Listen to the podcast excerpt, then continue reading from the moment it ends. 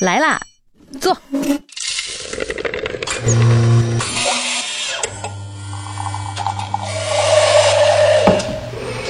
您的半拿铁，请慢用。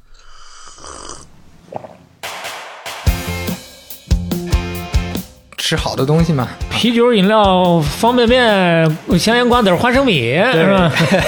是啊，烧烤啊，什么这些垃圾食品啊，看着就过瘾啊。霸王凉茶啊，这个霸王这让人难以入口啊！这是就是那个霸王洗发水的那个霸王，真的是他们。咣那个，在广东每贴铜钱二文，售给西人五元、十元美金不等。民族品牌的崛起啊！这是哎但是他是一直是作为通缉犯在香港的，这里面就很有意思，就是他是一个很魔幻的结构，就是这个人他甚至还在公开新闻上出现，但是他是一个在逃通缉犯。对不起，是我们无能，我们卖凉茶行，打官司不行。对不起，是我们出身草根。彻彻底底是民企的基因，对不起，是我们太自私。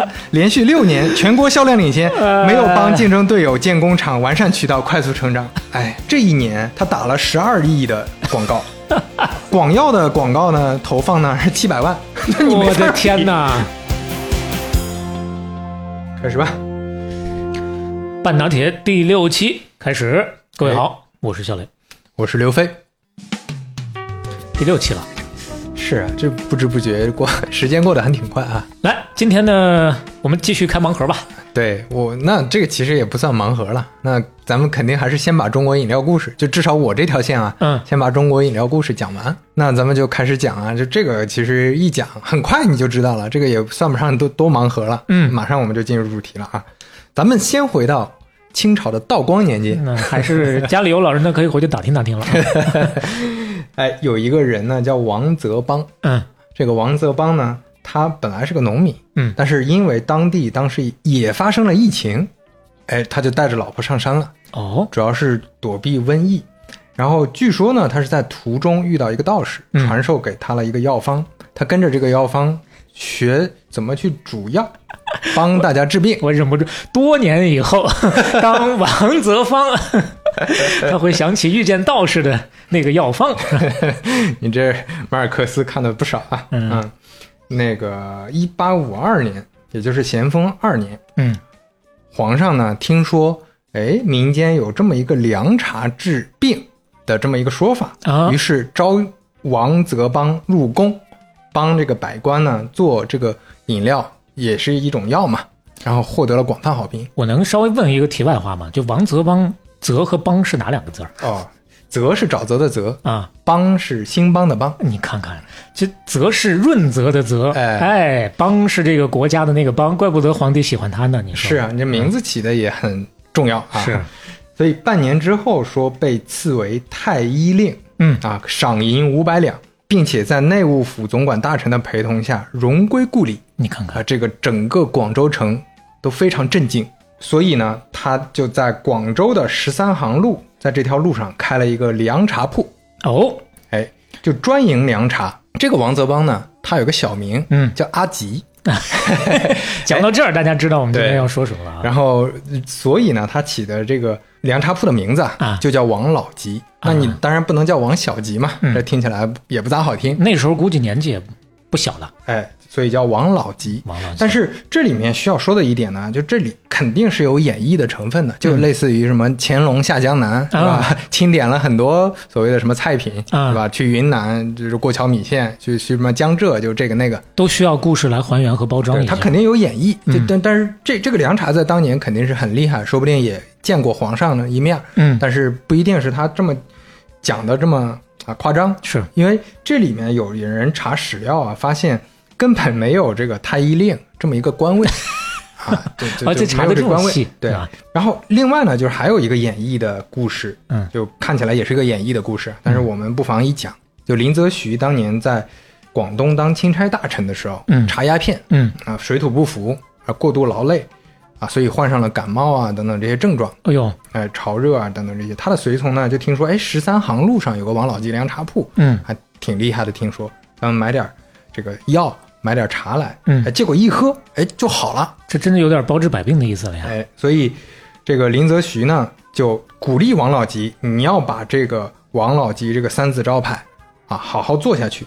而且他给他送上了一个雕有王老吉三个大金字儿的大铜葫芦壶，啊，意思就是悬壶济世。所以这就有两个名人背书了啊。，对，所以王老吉那个时候就更远近闻名了。嗯而且这个大铜葫芦壶呢，因为它本身也在这个故事里，所以嗯后来成了王老吉某个历史时期的阶段的一个商标嗯啊。所以说，王老吉出现是非常早的，也远超我想象。嗯，就他都不是说在清末了，他其实也是在鸦片战争之前。是，这需要提到一点，就是我们现在所谓的凉茶呀，嗯，它并不是一种茶，它是很多种茶都可以叫凉茶。比如说，有用金银花做的凉茶，嗯，有用梨汤、雪梨做的凉茶，这都能叫凉茶。那这就是一个品类了，对，这有点像一个品类。酸梅汤也是凉茶。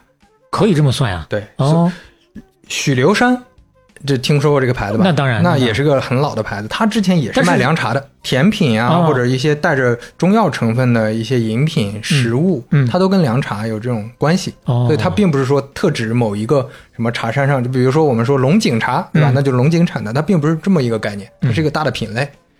另外呢，凉茶它确实是做药用的，很多时候是驱寒解痰的，但是它不是凉着喝的，凉茶是要在凉完之前喝的，就必须要热着喝。，对，必须要温着热着喝、哦啊，所以它才有用。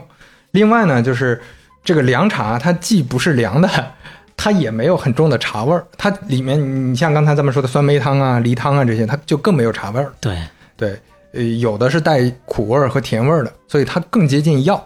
所以我们说，当年至少在那个时候吧，就广东人讲的这个凉茶，其实它是有药的这种感觉的啊。嗯哎，从这个王泽邦开始生产这个王老吉凉茶，嗯它也同时生产那种可以便携携带的那个茶包。就你在店铺卖的是那种现喝的茶嘛，那我哦还可以卖茶包，这么先进啊。你用茶包去泡茶喝。哎，我天哪！那那个时候的那你你跟煮中药一样嘛，其实也还好。就就是就是我把它做成一个哦，一副药一副药有有点像那药嘛，就一个小包，对吧？哦，呃，但是确实也挺先进的嘛，就是你这样就销路就可以打开了、嗯啊。所以哪怕是在清朝那个时候，它的凉茶已经畅销，首先畅销广东、广西，嗯另外呢，湖南、湖北、江西、上海、北京全都有销售，你看已经远销各地了啊。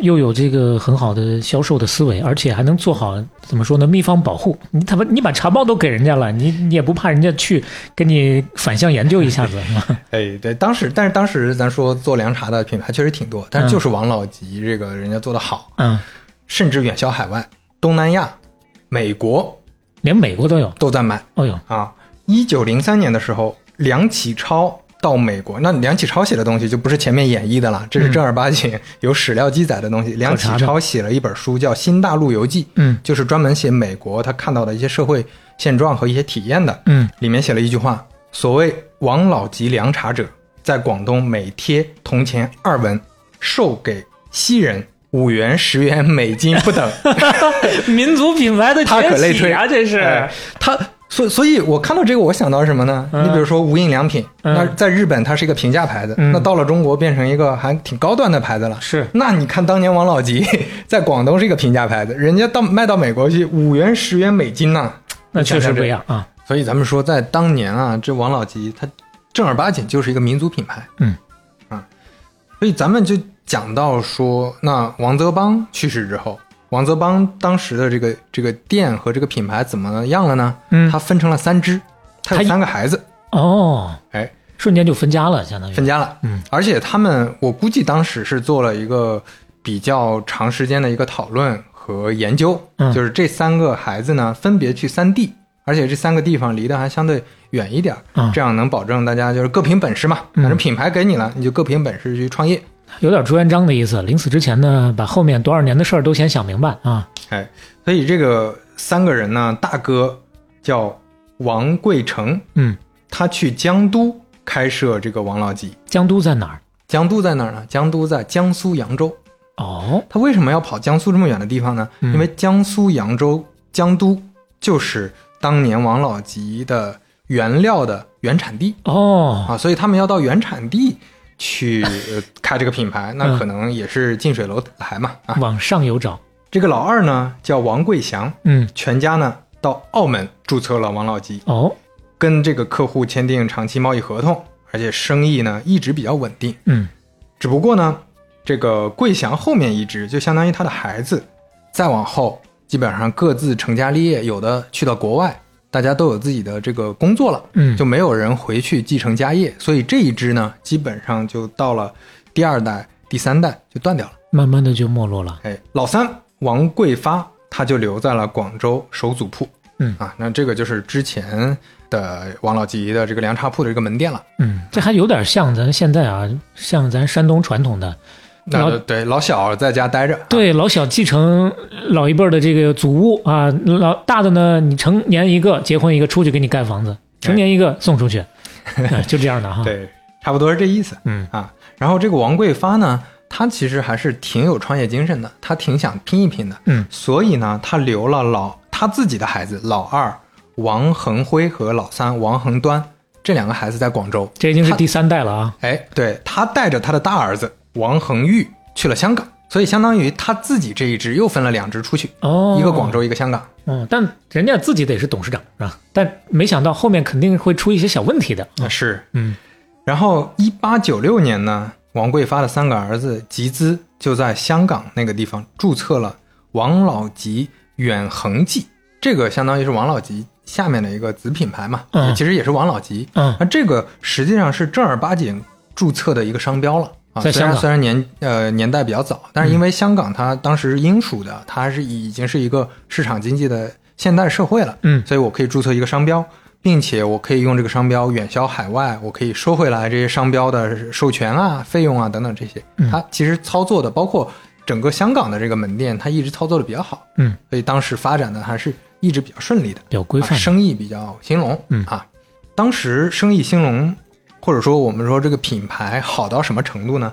一九二五年，香港王老吉凉茶被邀请前往英国伦敦参加中国产品展览会啊，就在上面展览他的这个凉茶包。嗯这个参观者有英国的国王、英国的公主，各种各样的名流啊，大家都去看，这是当时代表中国的一个很重要的品牌。嗯啊，那大家也知道王老吉了，王老吉又是继续远销海外，啊，变成一个看起来是一个挺现代化的一个公司和品牌了啊。哎，有点像咱今天什么广交会啊、上海中国国际博览会这种感觉啊。所以到一九四零年代，这个王恒玉，就刚才咱们提的老大嘛，他是跟着去了香港那个老大，嗯王恒玉，他的长子王玉康，要记住这个人啊，王玉康，第四代了啊。哎，他在香港开设了六间王老吉的这个分店嗯啊，所以呃也是一直在快速发展，这个可能是当时发展比较好的一支啊。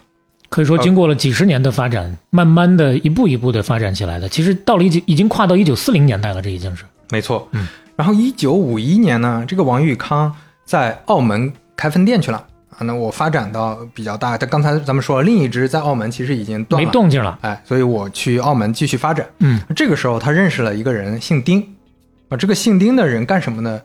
那是这个姓丁的人怎么认识的，以及他是干什么的，这些不重要。嗯重要的是这个王玉康跟这个姓丁的开始学学了一个 东西，叫炒期货。啊 就跟现在咱们说炒股 啊也差不多啊。刚开始感觉还行，后后来进去的钱越来越多，越来越多，最后哎，王玉康等明白过来，才发现这个钱已已经回不了本了，哎呦啊，就跟着就进去了。而且这个丁某也不是个好人，他可能还拿了一些钱，拿了一些货、嗯卷走了。嗯啊，所以这个王玉康呢，只能把这个香港的他这些老店抵押啊，自己来还债，然后自己呢去美国打拼，去继续经营王老吉这个品牌。但是香港相当于这些店就没有了，所以就相当于他重新在美国创业了。从头再来了。哎，而且他当时做的就不光凉茶了，可能重要的这个主要的产品是中式的饼啊，卖饼在美国。这完全连行业都换了，可能凉茶行业已经伤了心了。然后他老婆留在香港，叫谢丽琼啊。这个谢丽琼呢，其实还是挺有这个职业女性的这种感觉的。嗯她发现那些收了这个店铺的那些商人啊，嗯其实这个运营的不太好。嗯那这些店铺一直连年亏损，他们也着急出手。然后这个谢丽琼呢，就趁机在 一九七一年的时候，啊，用很便宜的价格又把这个店买回来了，哎呦，哎，重新获得了这个商标使用权，哦重新开始经营。这还是一直惦记着自个儿祖上这些个好东西呢。哎，嗯而且这个谢立琼多次写信让王玉康回香港，咱们重新把这个凉茶业务啊做起来。这毕竟是个老品牌，你祖上的老品牌。嗯然后这个王玉康呢，咱也不知道，就像你刚才说的，可能是被伤过心，嗯，还是他在美国这个生意也蒸蒸日上，他不太想放弃，没这个心思了。他反而劝他老婆说：“你你赶快来美国吧，咱们做这个生意。是这两口子两地分离都这么多年了，是吧？”然后从他去美国一直到一九七五年，这个谢立琼去世，两人没见过面。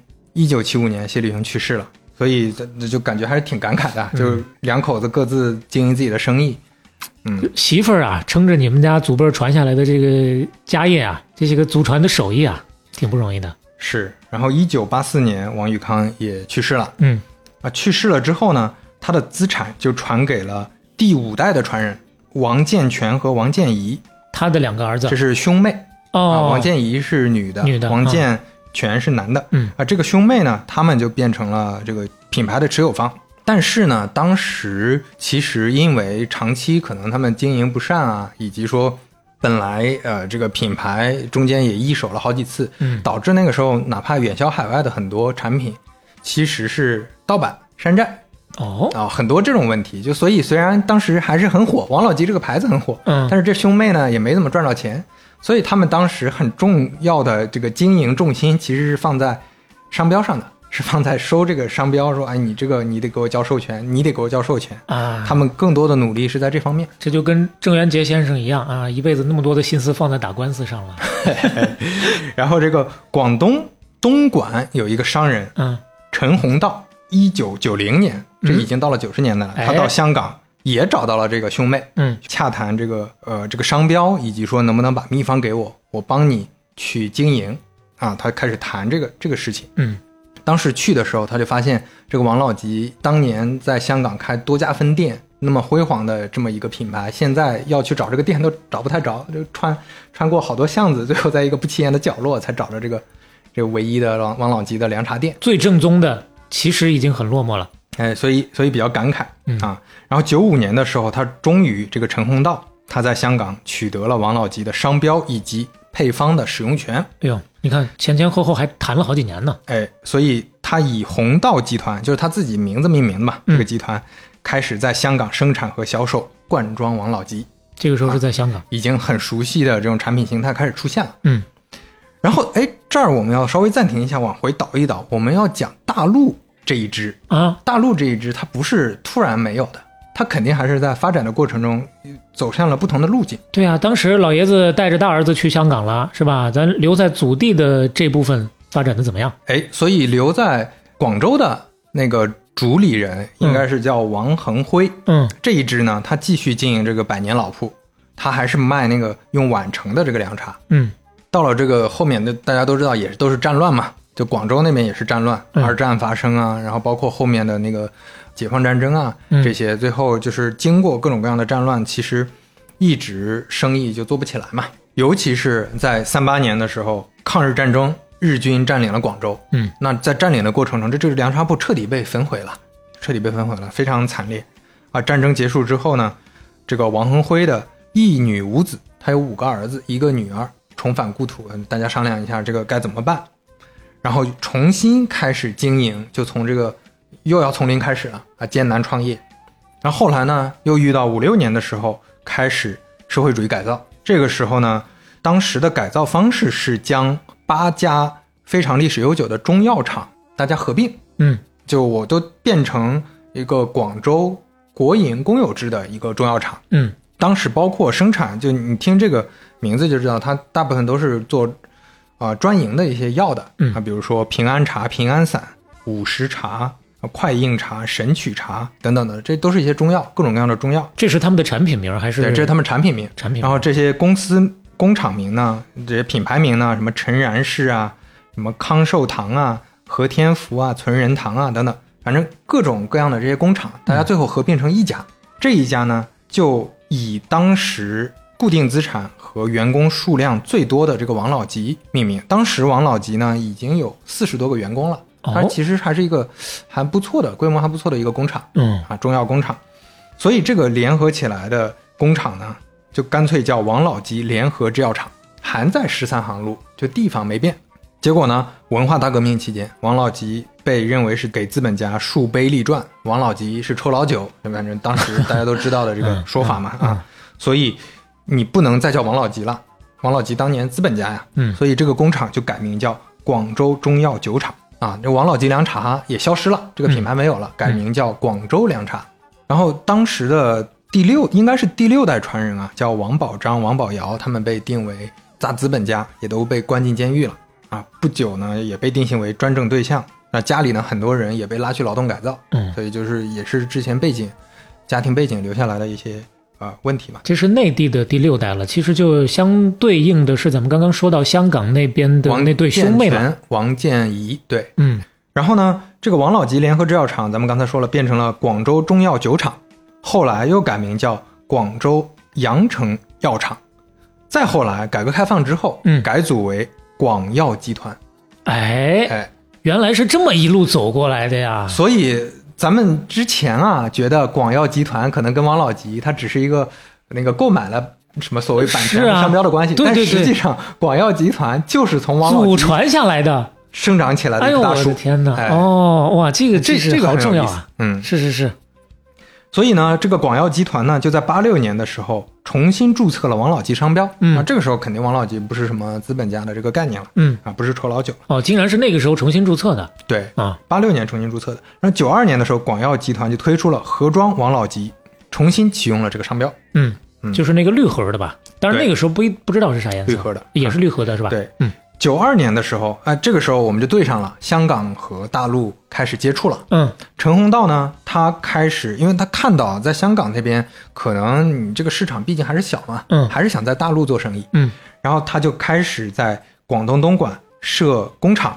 生产王老吉，在大陆销售。嗯，结果他发现人家不让卖，为啥不让卖呢？因为查了一下，发现八六年的时候有个叫哦广药集团的、注册了注册了王老吉了。对，我刚才还在想这个问题呢，是吧？他这边是九几年在陈香港，宏道当时的凉茶只能就叫清凉茶，也不能叫王老吉，哦然后他也很憋屈，这这花钱买了，完了啊！所以呢，九四年的时候，这个陈宏道就找到广药集团说：“那嗯，你看这这现在这样，那我来你这儿买行不行？我买一个商标使用权。我从你这儿再花一一一刀钱，所以呢，第二年双方签订了第一份的商标许可合同。嗯然后宏道集团第一年向广药集团交商标使用费六十万元，啊，以后每年递增百分之二十，这在当时其实是不小的一笔费用的。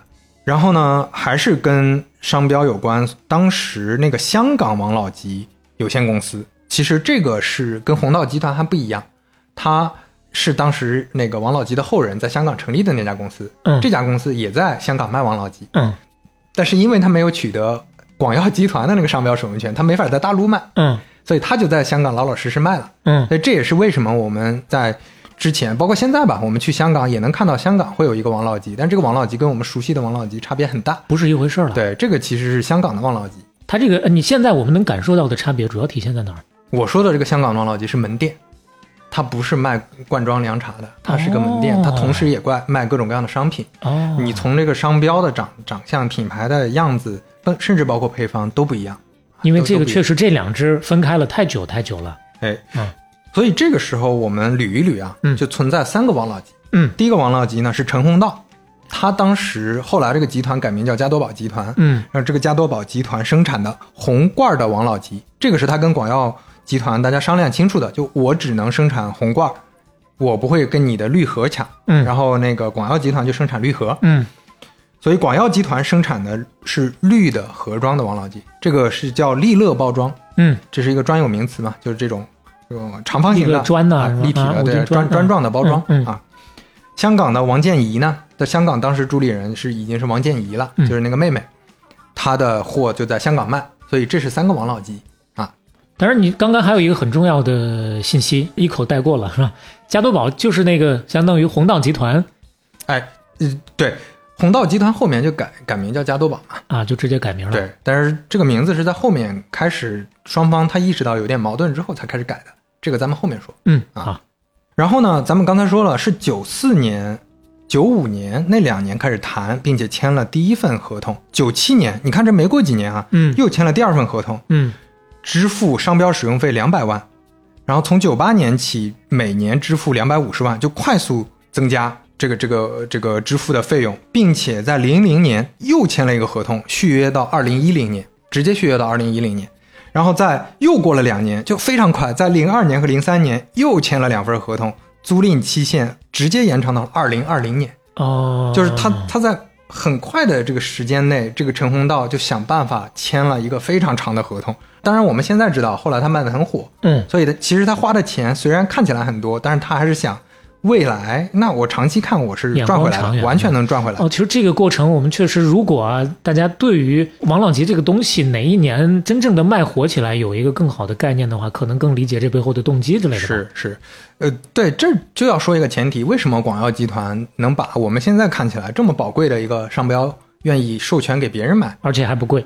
那就是因为他当时卖的不好呀，就绿盒的这个王老吉在国内没啥销量，嗯只有当地人很少的当地人在买。对，啊，所以而且当时广药集团人家主要的主营业务就在药，就买卖正儿八经的药，嗯，所以这个绿盒本来也不重视，那不重视的情况下，我一年赚几百万，这这是个白赚的生意啊，所以当时两边都很开心。嗯，他用的配方是香港的，他买的不是广药集团的，配方是从香港那儿买回来的。对他只需要你这个品牌商标，商标我能在大陆卖。而且陈红道说实话，可能他心底认为大陆这个不正宗，人家用的配方和那个绿盒的配方不一样，哦，还是有差别的，有差别的。哦，那咱们就先讲宏道集团，陈红道嗯拿了这个商标之后，嗯，他怎么把它做起来的？我们现在都知道结果肯定是做起来了，是，但是前面也遇到一些问题。嗯啊，九九年的时候，加多宝陆续推出了，那个时候它其实有加多宝这个品牌了，它在呃，它推出的不是凉茶，它推出了加多宝品牌的红茶、绿茶、乌龙茶等等，跟康师傅和统一竞争。它其实做了很多这种之前的尝试，就不是特别成功。但当时他打的广告语叫“喝出真茶味儿”，我觉得这广告语还挺好的，就其实体现了他在营销上嗯还是比较精准的一个点，就是我的这个饮料能喝出真茶味儿。这个这个，你像我最近我们在做茶，我们也很关注这个点嘛，就你茶饮料你得有这个好的茶味儿。你更能体会这点。嗯所以呢，当时加多宝其实在收到商标之后，他就在考虑一个点是我要单点突破。我之前做了那么多品类，每一个做的都不太好，嗯所以我要单品突围，我就打一个单品，我甚至只打一个记忆点。这个陈宏道呢，当时就其实就被人称为是香港的营销鬼才，嗯他非常擅长广告营销，所以他在利润只有几千万的情况下，把它全部拿出来打广告啊，就非常有魄力。他当时做了一个什么广告呢？这个广告是选用了消费者认为日常生活中最容易上火的五个场景，这五个场景是吃火锅、嗯通宵看球、嗯吃油炸食品、吃烧烤和日光浴。这五个场景，这五个场景，你看了你就很过瘾，嗯你看着你都很过瘾。那个嗯广告，我我回头可以给你看一下，嗯非常过瘾。所有的物料，包括这个电视广告，包括地铁海报，包括所有你能见到的这些物料，甚至包括他送的一些小物件，嗯，都很统一。只写了一句话：怕上火和王老吉。就这句话其实是从陈红道这个时间点哎做营销的时候发明的就是在零零年、零一年那个那个时期出现的。啊。所以我，我我就是说，就可能从我一个产品经理的视角，嗯咱们说嗯他真的很有用户思维。嗯他讲的不是说我这个凉茶当年王老吉多厉害，嗯对吧？我不是说当年什么王泽邦的什么林则徐 这些故事，我不讲这些故事，嗯我也不讲我的茶有什么味儿，嗯我也不讲这个茶，呃，我是用什么原料做成的等等，这这都不讲，就是这些东西用户感知不到，嗯靠的就是场景，就是让你快速意识到你喝我的东西有什么用。嗯这个非常厉害。你你说凉茶，其实在王老吉之前，我们就别说北方人了，就出了广东，可能大家都不知道凉茶是什么概念，嗯，喝凉茶有什么用。但是我就把这个凉茶跟上火强关联起来了，让全国人民在上火、怕上火的时候，真的能想到王老吉。哦，这个很了不起，这就把这块蛋糕切下来揣到自己兜里了。这个非常了不起，一一般的产品是很很很难做到这个点的。我不讲这些所有的，你你你想象一下嘛，你要是一个老板，你不考虑这个，你拿到王老吉这个，你还不得我得吹个牛逼，讲讲王老吉祖上这些故事吗？对不讲，我完全不讲，我我也不讲凉茶，嗯这个在广东有多重要，我就讲上火这个事儿，这是挺厉害的啊。所以甚至这这个故事是被写在营销的一个宝典，叫《定位》，嗯这是一本很经典的营销定位讲营销定位的一个书，这个书的序言里面嗯就只讲了这个案例，就说这个案例是中国发生的可能最经典的定位案例。简单直接，而且后来还有很多的模仿者。呃，对，就它主要是在用户心里的这个定位实在太重要了。当你想到什么的时候，能想到什么，嗯，这个很多产品是做不到的嗯啊。然后呢，红罐王老吉就开始通过这个广告，陆陆续续的找到了他这个真正的用户群体，嗯开始在全国铺开了。嗯而这儿呢，就要提到它首先铺开的第一个地方是什么地方？这个地方叫温州。啊，咱们又回来，我感觉咱们每一期都要提到这个地方啊。呃，伴随中国经济的这么多年发展的故事，离不开这个核心，是吧？绿盒的王老吉可能在广州卖的很好，但是嗯红罐的王老吉第一个破亿的市场就是在温州。在温州，哎那说明温州容易着急上火第一。个就是呃，那不那不是，是 温州消费能力高，温州消费能力高，那是零一年的时候，嗯温州消费能力很高。另外就是温州那边的婚宴消费标准非常高了，嗯，他们很讲究婚宴，嗯啊，宗族意识很强。是当时你知道一桌多少钱的标准？在零一年的时候，你你往飞了猜，那个时候就咱们咱们之前老提嘛，九几年啊，一零年啊，不是一零年，零几年的时候，可能大家平均工资两两百五百的时候，一桌往飞了才一桌一万的标准，那那那没有，那没有，这这太 飞了。飞飞太高了。咱咱们现在，咱们现在一千的标准啊、咱们现在两三千的标准，都都算还不错的了，对吧？在当年零一年的时候，温州这个婚宴的标准就是三千。温州人当时说，婚宴上有三红必备，嗯。就你必须有三红的这个产品：嗯，王老吉、一红，中华。哎呀，啊，这中华其华实是必须要有。全国的，啊，全国婚宴可能大家都得买。嗯。五粮液那个时候茅台还还没有五粮液卖的火。啊，啊，婚宴一般是啊，是，所以这三个三红啊，就当时温州人结婚必备的。另外再加上呃前面说的加多宝定向的，他去推动去做这个场景，嗯就你婚宴大家可能都都得需要王老吉啊等等打打这些广告语，嗯打家庭的这些广告嗯，场景，啊再加上可能把渠道也做到位了啊。是，嗯，所以零零年的时候，加多宝的营收才一个亿，零二年两个亿，然后从零二年就开始起飞了。嗯零二年到零九年八年期间，王老吉凉茶的年均增长达到百分之九十六，年均增长百年分之九十六，每年就基本都翻番上一。年一年翻番，八年、嗯 连续八年一每年翻番的这个状态。二十八次方，零七年、零八年那两年开始，你知道王老吉夸张到什么程度？咱们前面上一期或者再上一期一直提到可口可乐是大魔王，嗯当时王老吉厉害到什么程度？他超过了大魔王，他是当时中国饮料销量第一，是中国饮料销量第一，没有之一。哦，就全品类都算上，全品类呃是是罐装饮料，罐装饮料，你不能算其他的饮料哦罐装就所有的罐装饮料，因为可口可乐几乎都是罐装啊，红牛也是罐装，百事可乐也是罐装，嗯它超过了这三家，成为了全国罐装饮料销量第一。那个时候销量一百四十亿，并且还有一个数据是叫有一个百分之九十的城镇覆盖率，就百分之九十的城镇都能到处买到王老吉。嗯啊，可见渠道能力之强啊。零八年的时候还发生了一件很重要的事儿，这个事儿现在也有时候也经常被人提起，嗯是一个当时给加多宝或者说给王老吉这个品牌增值了不少，就博了很多好感的一件事儿，就是当时汶川地震了。啊，汶川地震之后，嗯大家纷纷捐钱嘛，是那那个时候捐可能几百万、几千万，嗯，王老吉，呃咱们后面这段提的王老吉都是加多宝啊，嗯嗯，豪掷一个亿，当时捐了一个亿啊，，捐了一个亿。嗯就我看那个呃当时的新闻图片啊，它嗯后面那些品牌都一百万、两百万的时候，它前面捧了个巨大的牌子，一个亿。嗯对这件事儿非常重要。然后一一年的时候，营收达到了一百八十亿，一二年两百亿，还是在飞速增长，上涨。对，非常夸张。嗯呃，二零一二年有一个富豪榜，陈宏道以八十亿元的身家位列一百五十一位，就相当于他是富豪了，嗯是一个大富豪。中国啊富豪榜，这里面咱们就要提说，王老吉真的很厉害的一个地方，就是他把凉茶这个品类推广到全国人民都接受的这个程度，这在以前是没有见过的。想想确实很厉害啊，因为毕竟那个味道，你不得不说嗯，它是有点呃奇奇怪的，有点怪的，对，吧有点怪的。你不能说难喝，但跟大家的日常认知确实不是那么的一样。对，另外就是这是一个感觉，你就像大列巴，对吧？就这种这种特殊的品类，啊，你可能在当地地域是很容易推得起来，或者说你说冰峰对于西安人，对呃这这大家这个情怀很大，是但是你很难说真的推广到全国，让大家接受一个品类，这个真的是挺了不起的。啊那还是我觉得营销做的牛啊。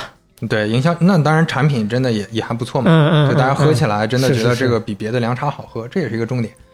另外就是，比如说咱们对比之前提到的沙士，嗯。那沙士到现在都没成为全国的就民族的饮料，对吧？但是凉茶成为了，它都是广东的嗯一种有中药成分，或者它本来就是作为药的一种饮品。嗯。啊，那那个沙士，咱上次聊完之后，我回去还真，你不是说有很多博主做测评吗？我没嗯。买，我看了一下博主的测评，嗯，啊，有人确实是瞬间就受不了，然后呢，有人喝完之后，特别是找了一个，我看了一个什么外国小哥的啊，黑人小哥，喝完之后，这不跟水一样吗？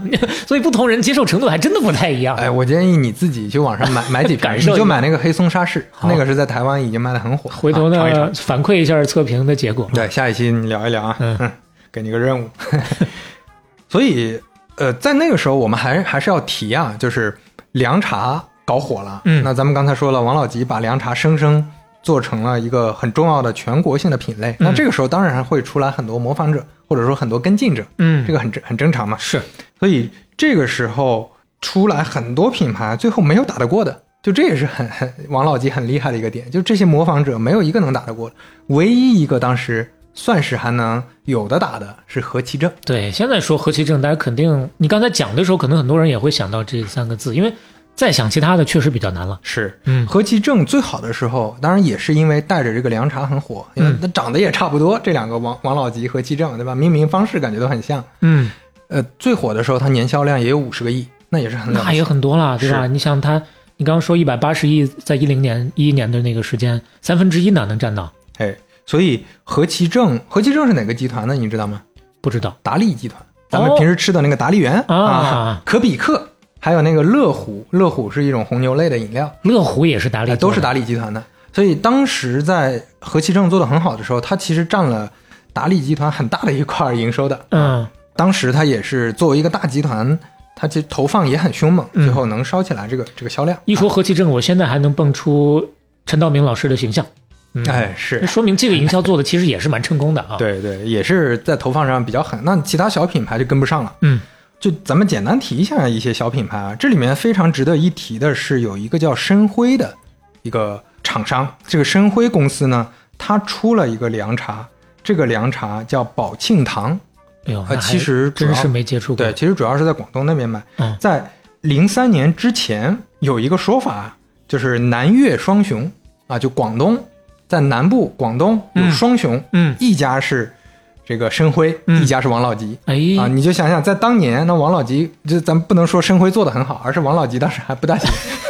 还 只能是打地域市场的名头啊。呃，但是深辉当年在当地吧，在在嗯广东那边，其实是一个还是很大的一个厂商，他卖冬瓜茶、菊花茶、清凉茶也卖很多。嗯然后当时几乎你可以说是碾压绿河的王老吉，算是广东和全国第一凉茶类的第一。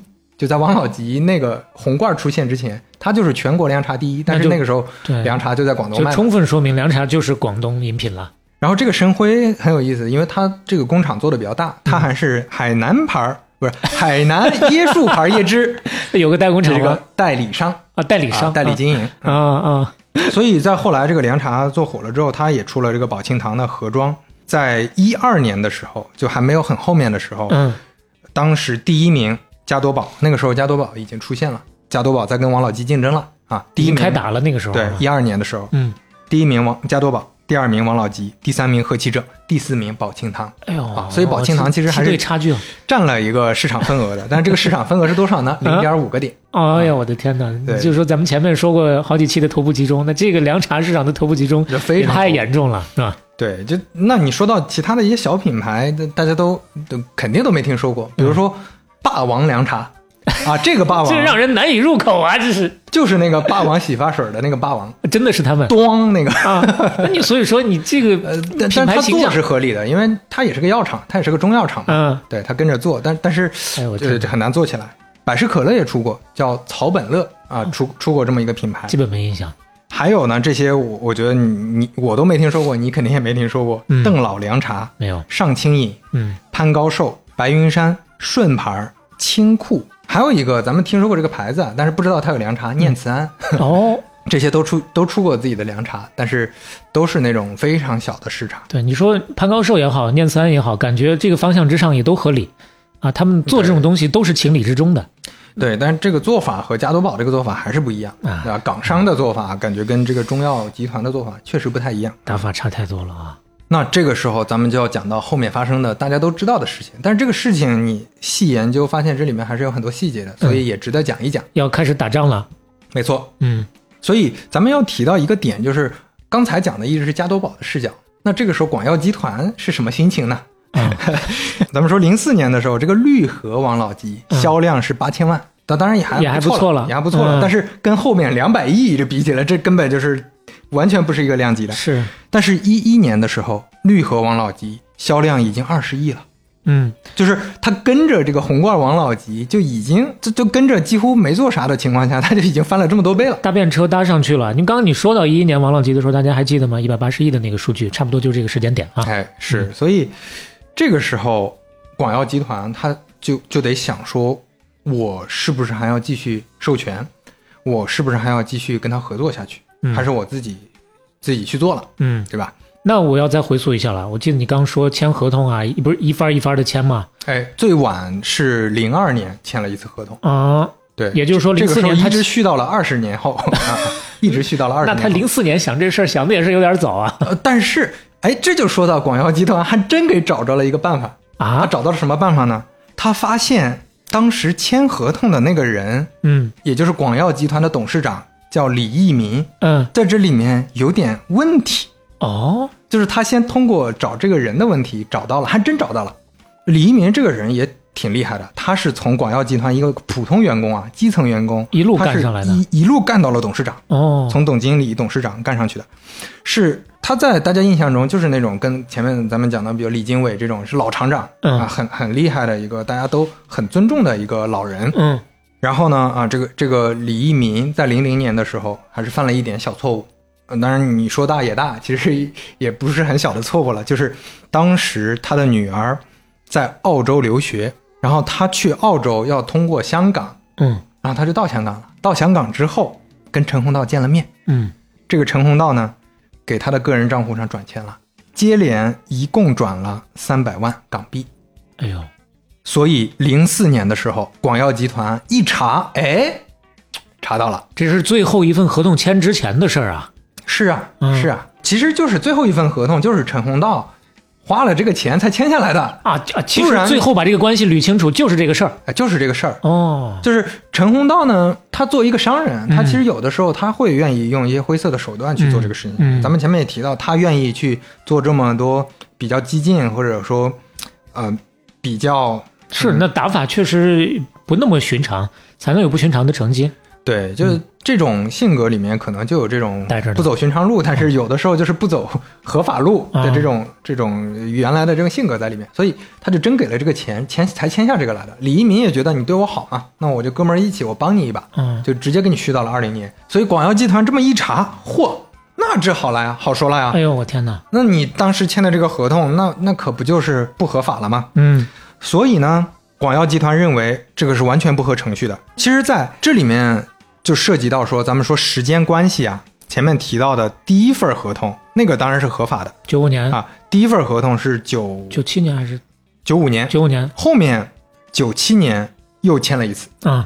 啊，然后零零年又签了一次。嗯。零二零三年又签了一次，零二零三年那次是签到了二十二零二零年，嗯。零零年那次是签到了二零一零年，哦，所以这里面争议比较大的就是零零年签的这个合同算算不算算合法的、哦啊？咱们这个等会儿说啊，咱们先把这个时间点简单提一下。留个扣，这回大家应该捋的相对比较清楚了啊。哎，嗯，所以陈宏道贿赂李一民三百万港元，签订了这个合同，对国有资产造成了流失啊。李一民零五年九月收受贿赂事实，被判无期。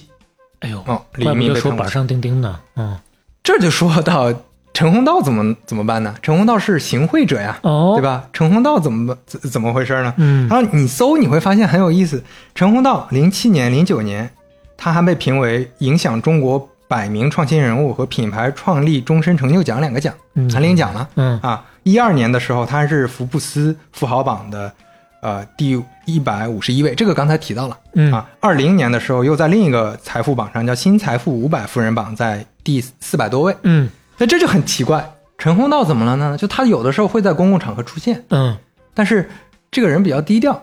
那他当时行贿完了之后，到底是怎么判的？对呀他他怎么怎么回事呢？这这个就很有意思。我一搜发现大吃一惊，怎么了呢？陈宏道当时在李一民被抓之后，他也被软禁起来，开始接受调查了。嗯但是陈宏道保外就医，在保外就医的途中逃到了香港，逃到香港之后，就一直很低调的居住在香港，而且只在很偶尔的场合下出现。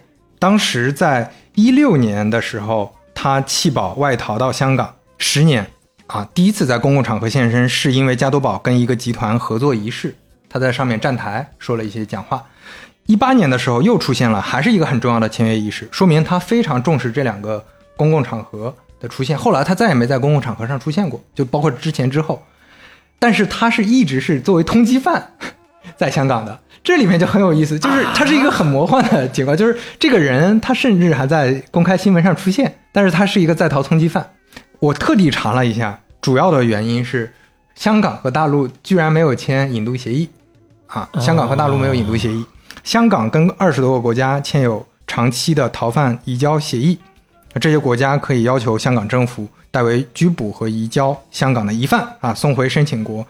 但是这里面没有跟中国大陆、澳门和台湾签协议，所以广州检察院之前应该也在公共媒体上讲过，他们一直没有停止追捕，一直可能在交涉。但这里面涉及的问题就是一些历史遗留问题了。所以这个是只牵扯到他个人，祸不及加多宝这家公司喽。这这个事儿是在哪怕在大陆的法律里面也是这样的，就是你个自然人和公司是两码事儿，嗯是两码事儿，就不能因为你我直接把公司干掉。另外就是在像陈宏道他在大陆的这些资产都是被查封的，啊，在香港的这个你是动不了，嗯所以他其实还是一直是加多宝的大股东。哎呀，就这件事儿是个历史遗留问题，嗯，还是挺戏剧的。呃，对，挺戏剧化的，挺戏剧化的。而且这个，我觉得在后面可能呃那个大陆两岸这个多多方沟通之后，可能会去解决这个问题的。那陈宏道咱们就聊到这儿，接下来咱们讲这个呃加多宝和王老吉，实际上是加多宝集团嗯。和广药集团团之间的这个争端，这场大战，这场大战嗯。到底细节是怎么回事儿？嗯。首先呢，王老吉这个商标已经非常非常值钱了，在一零年的时候，王老吉这个商标当时估值据说达到了一千零八十亿元，哎呦我天哪！那个那年的海尔估值才八百多亿，就它比啊海尔都值钱，嗯这个商标非常非常值钱，所以广药集团当时一定要把这个商标守住。所以咱们要讲的第一个，呃，他们开战的这个争端点，嗯这个核心的战场就是商标。嗯我一定得把这个商标弄回来。所以咱们就回到刚才说的这个时间点了。他认为补充到二零二零年的这个协议是属于无效条款。那一二年的时候，双方就开始仲裁了。仲裁委员会给的结果是，双方的这份补充协议无效。之前到二零一零年五月的这个合同有效有效，哦但是因为是一二年了嘛，所以自动就结束了。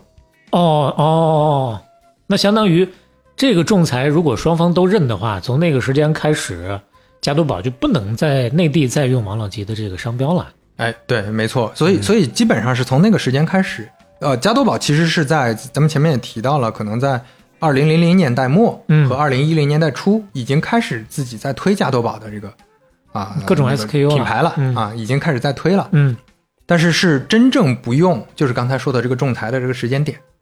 然后一八年的时候，因为其实你仲裁完了，呃，广药集团还是在想办法申请说你要赔偿，因为你多用了两年，或者说你之前给我的这个商标造成了各种损失嗯，等等，它其实是有一个要赔偿的一个有这个要赔偿的一个法呃，你提请法院的一个诉讼。嗯那这个跟刚才仲裁不一样，这个是正儿八经的民事诉讼了。嗯这个民事诉讼呢，到一八年的时候才正式有判决，根据判决结果呢，加多宝公司呃各种大陆的加多宝公司吧，实际上就是加多宝集团要赔偿经济损失十四点四亿人民币。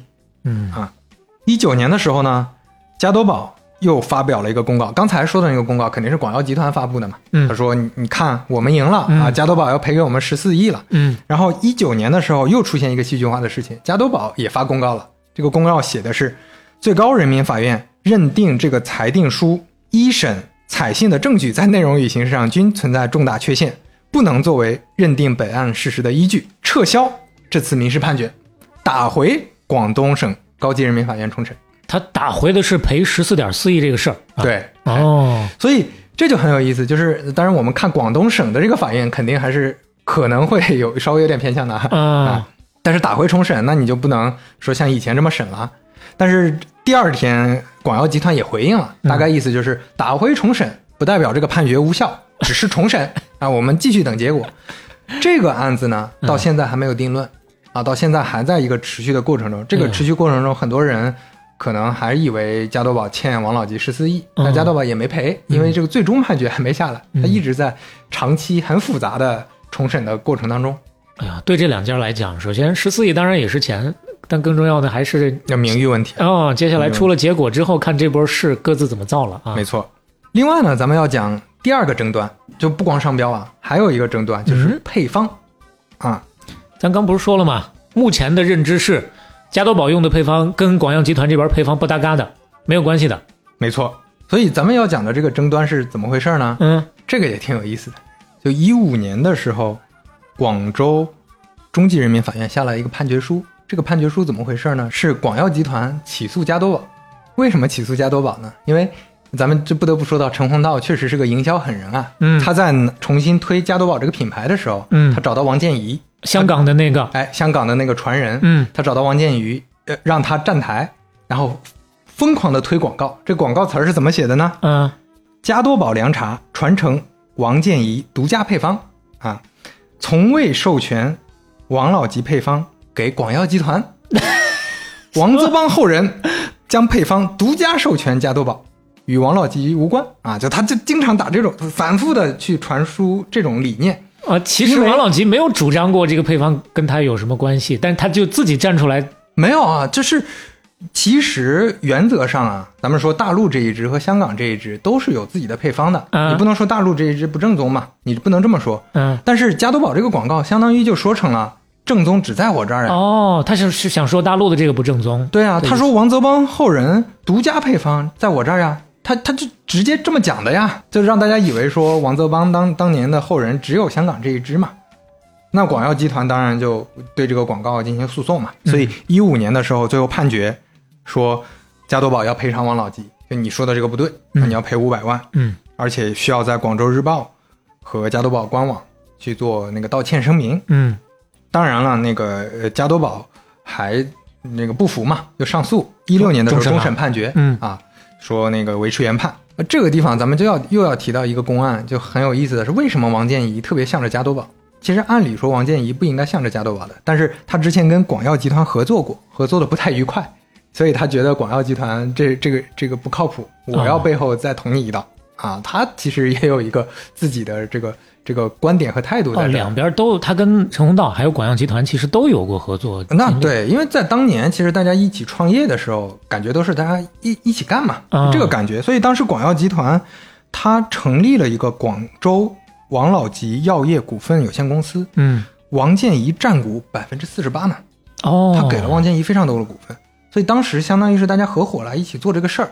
但是合作过程当中呢，王建怡发现广药集团还在挂着王老吉的牌子，在生产白云山的很多药，白云山的很多品类，他嗯。认为这个不合理。嗯。然后而且这中间可能双方缺乏沟通等等的，嗯最后就闹掰了、哦。啊，相当于你你你这个跟我的这个合作理念不合嘛，所以啊，我们就看到说，从一二年开始，这个王建怡就反复出现在加多宝的各种新闻发布会上，帮加多宝站台，就反复去讲刚才说的这配方这些事儿，嗯。这这是有这个历史公案在这儿的，所以这是说配方的这个争端，这个争端其实当年呃一两年时间很快就终结了，对，那这个接下来啊，就就说这个事情，就像最开始说到的，为啥不去打配方正不正宗、传不传承这个事儿，对大家来讲，整个的认知的难度还是稍微上升一点的。你像我作为一个用户来讲的话，尝不出来区别啊。第一尝不出来，第二呢，对于配方这事儿，既没关注到，即使关注到，好像也不是那么在乎。如果说那真的有证据证明哪个更正宗，可能营销上还是有很多可打的点的，嗯，对？吧？就那缺的就是这营销这个点嘛。接下来要说的，其实反而是更大的一个争端，嗯更重要的一个，因为咱们说第二个争端早早结束了，第一个争端那个商标的争端其实也早结束了，只不过后面就涉及赔偿款的问题。世纪一的问题了。呃，接下来这个是更叫什么？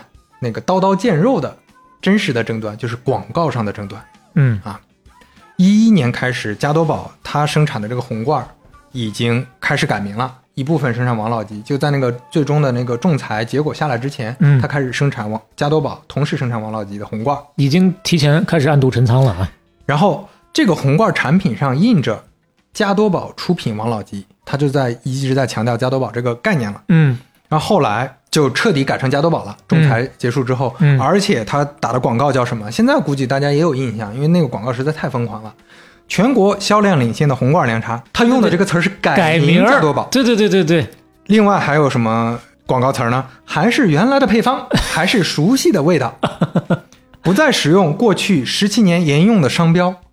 他还打了这么一个广告词儿。哦，还有后面这一句啊。所以这这是他在不同地方打的广告语，哦所以这些广告语都在，它都不是那个那个暗喻了，他都是明摆着指着说，以前的这个王老吉没有了，你们再看到新的王老吉是假的，哎呦我的我们全改成加多宝了因。为改名这个事儿，你说到这儿，我立马有一个相对深刻的印象。但你后面讲的这个啊，嗯不再使用这么狠这个话，那打官司吧，别说别的了。嗯，对，从所以从一二年的时候，咱们说加多宝当年投这个几千万，豪掷几千万打广告，这有点狠。嗯但是这一年他打了十二亿的广告，比去年增长了百分之五十。呃广药的广告呢，投放呢是七百万，那你没我的天哪！广药，你你说你广告词儿想的再、嗯再好没用啊，那我只能付诸法律手段了，因为你这个说的，嗯，这不合理嘛，确实不合理啊。是这个打法太彪悍了。一三年的时候，广州市中级人民法院裁定，加多宝立即停止使用王老吉改名加多宝，全国销量领先的红罐凉茶改名加多宝等等意思相近的广告语进行宣传的行为，认为存在虚虚假宣传。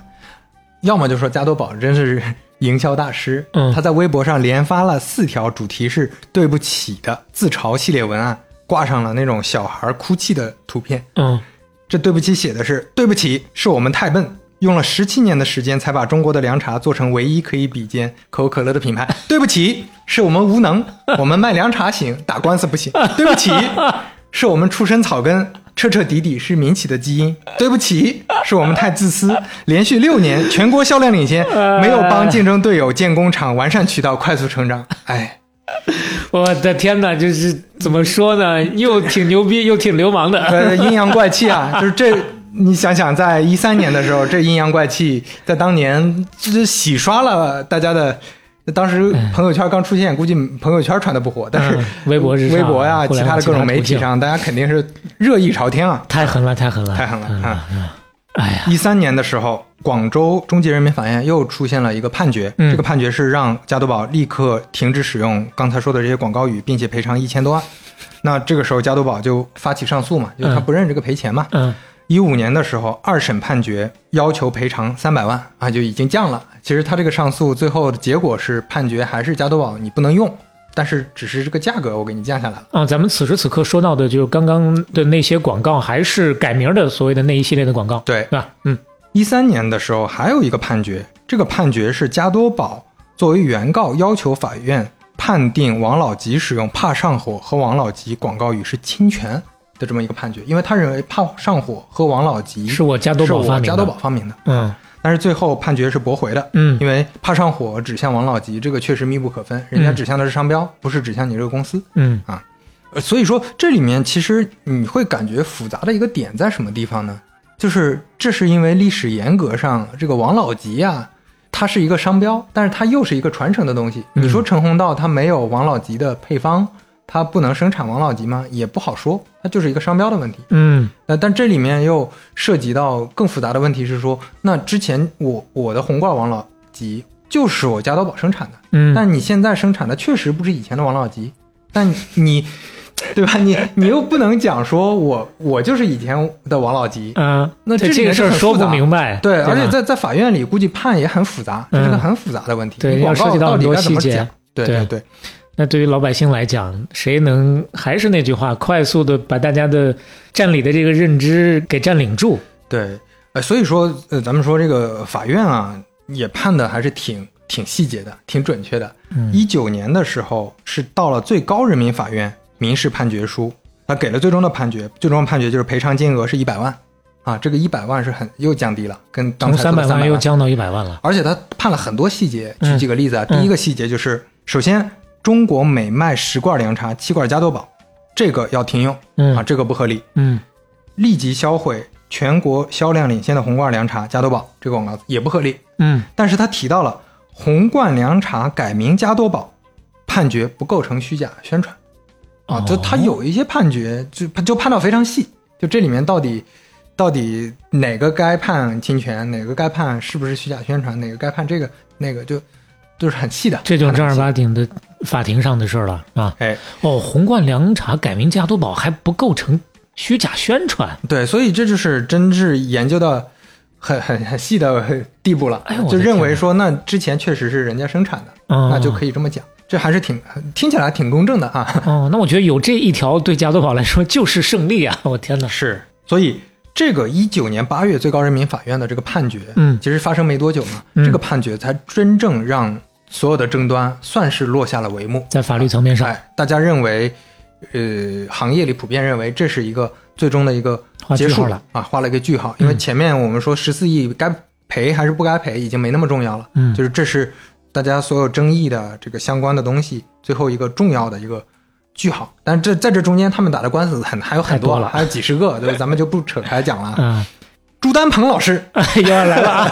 对，每次都少不了朱老师啊。朱丹鹏老师表示啊，本次判决对凉茶行业的良性发展起到至关重要的作用。嗯啊，为凉茶品类做大、走向国际市场奠定了基础。嗯然而呢，如何止损，重新获得渠道商的信任，是加多宝面临的一大难题。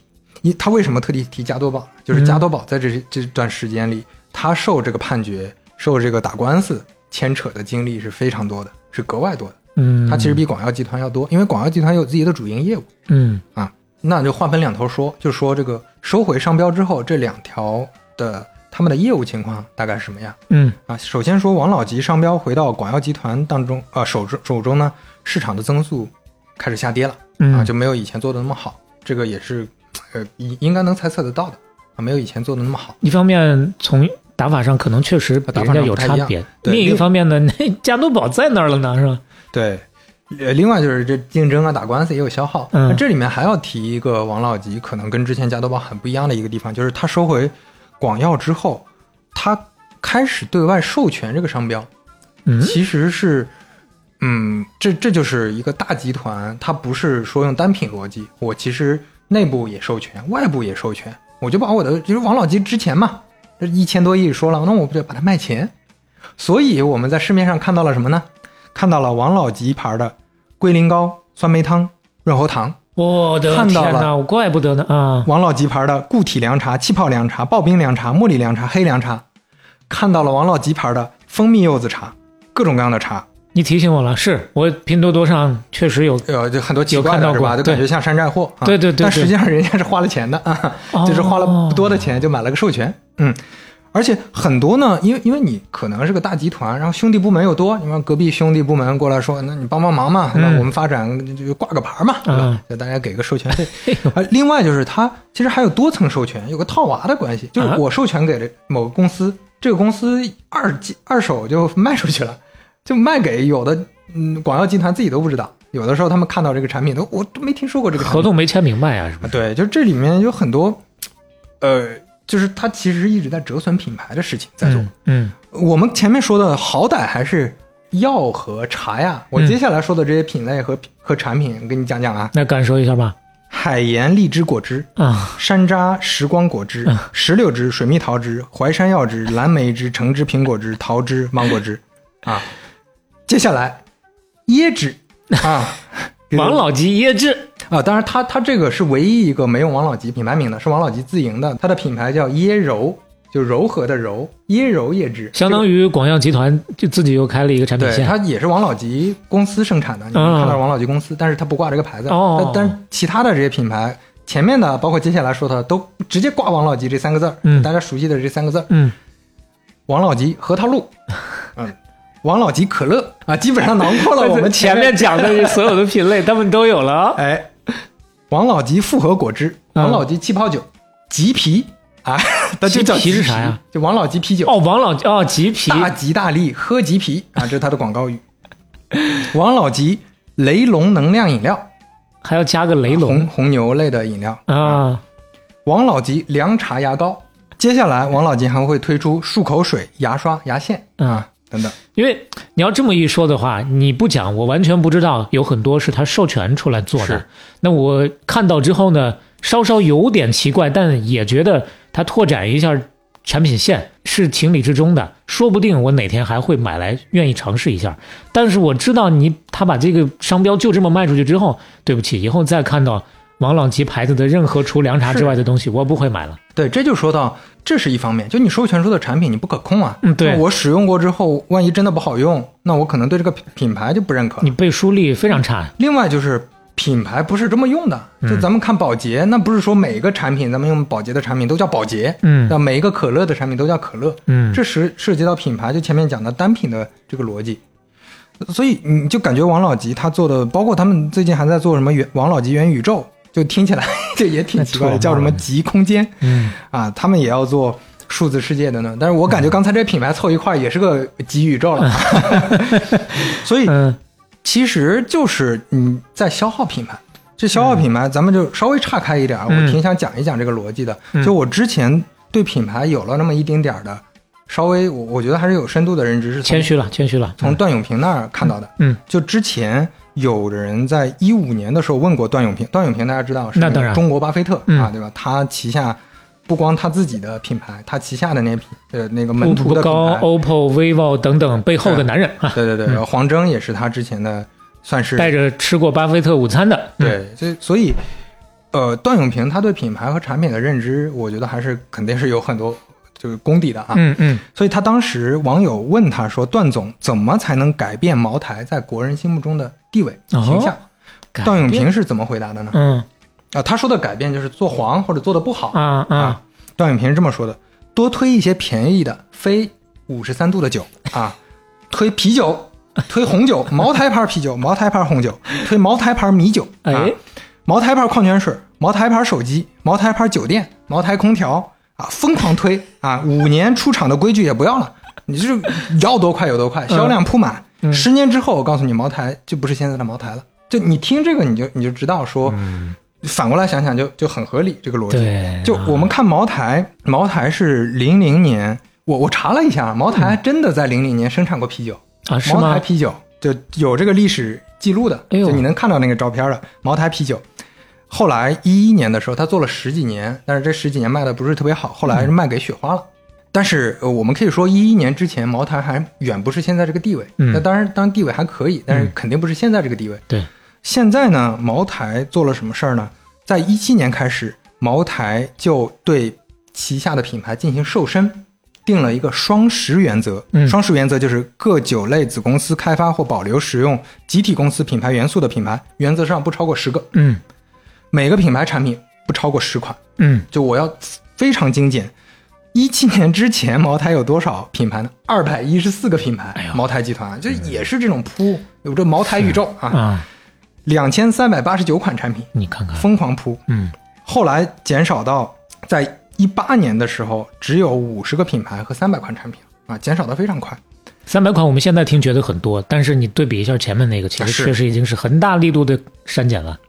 是，所以说，呃，咱们就说品牌可能还是得集中，不然你真的会削弱品牌的。就你，当然，当然，我们说王老吉它客单价确实低一点啊，就嗯茅台这么贵的东西，你如果大家都在喝茅台啤酒了，对这个品牌折损是更迅速的。是啊，而这这最近几年呢，也挺有意思的，出了茅台出了一个冰淇淋，啊，对，今年特别火嘛，嗯，对，它里面是真的添加了五十三度的飞天茅台，百分之二嘛对嗯，然后有什么青梅煮酒口味啊、嗯经典原味口味等等，那价格不一样。卖还不老贵呢，还不老便宜呢。对，然后段永平评价了啊，哎，听一下，段永平评价哎好是好奇啊。我很喜欢香草冰淇淋，嗯我直觉上觉得这个产品不是个好产品，嗯感觉太发散了嗯啊、我觉得这个茅台有实力做任何尝试，但应该一旦发现不对，就要尽可能收手。他是这么评价的。嗯但是我觉得这个产品其实它有点像周边，因为它毕竟还是用五十三度飞天茅台嗯作为它的主打核心点的，嗯和咱们提到的说王老吉干脆做牙膏了，干脆做牙刷了，这还是不是一个概念。是啊，可能更多的还是从某种意义上营销的角度，那纯个人的观点，因为这两年确实在跨界做联名的各种各样的冰激凌的消费品牌确实挺多的。前一阵儿除了茅台之外，不是还有那个啊、酱油厂商醋恒顺醋业啊，出了酱油味儿的什么味儿的，也是冰激凌啊，卖的也不便宜，对，这些不是为了销量了，对对，这营销活动它嗯不是为了主推这件 SKU，、对。也不是为了说我就把品牌授权，对吧？卖钱，它是是不是。这样的。嗯。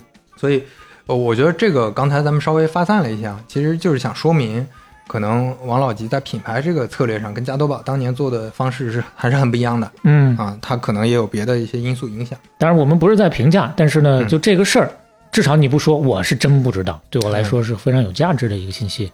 哎那我们再说啊、这个具体的营收啊，啊，王老吉的营收在最近几年它是有明确数据的数据的，因为它是一个上市公司嘛，嗯。所以一七年八十五点七亿，一八年九十四点九亿，一九年一百零四点八亿，还是在快速增长的。但二零年因为疫情影响变成了七十八点六亿，二一年就回来了，一百零八点五亿。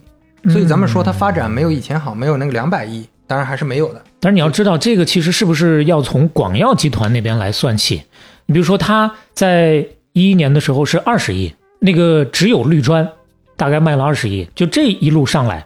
哎你之前咱说那个一一百八十亿、两百亿，其实相当于是加多宝对那边卖出来的对。咱们咱们要说的还是说它其实你包括这个渠道啊，嗯对吧？包括重新发展啊、生产啊，都都要跟上的话，肯定还是要这么跟的。嗯呃，包括这中间还有加多宝的竞争，对吧？所以他嗯做到这个数，其实有有很多评价说他现在没落了，或者做的不行了。嗯我觉得肯定没到这个程度。王老吉其实还是一一直发展，你你肯定不能说是当年那么辉煌，就碾压可口可乐那个程度，但是我觉得肯定没到那个没落的地步。嗯他还是这个一百亿，咱们想想前面说椰树牌、椰汁啊、露露这些都远差的还挺远的，四五十亿，差的还挺远的。嗯对。那我们再还是说回加多宝，嗯那加多宝当然从一二年开始继续沿用它的疯狂铺 营销的这个方法。啊，策略还是这个策略。那这说出来大家都知道，连续四年冠名《中国好声音啊》啊，啊，有印象啊？嗯冠名费是非常贵的，冠名费能达到七八亿嗯啊。然后包括那个在央视也会疯狂推广告，包括它还是一四年巴西世界杯的这个赞助。我觉得效果很好，尤其对我来讲，冠名《中国好声音》的效果很好啊。呃，这个这个是确实效果。其实你看这个价格贵啊，但性价比还是挺好的，嗯肯定没有以前预期的那么好，对吧？它肯定是爆发式的一个增长了，嗯啊。然后呢，这就说到加多宝，它不是一个上市公司，所以大家没有它的财报数据，嗯包括加多宝自己在宣传或者说第三方在评价的时候，总会认为加多宝还是当年一样厉害嗯，啊。这就要说到加多宝出现了一个猪队友，哦，一个坑货队友，嗯是怎么回事呢？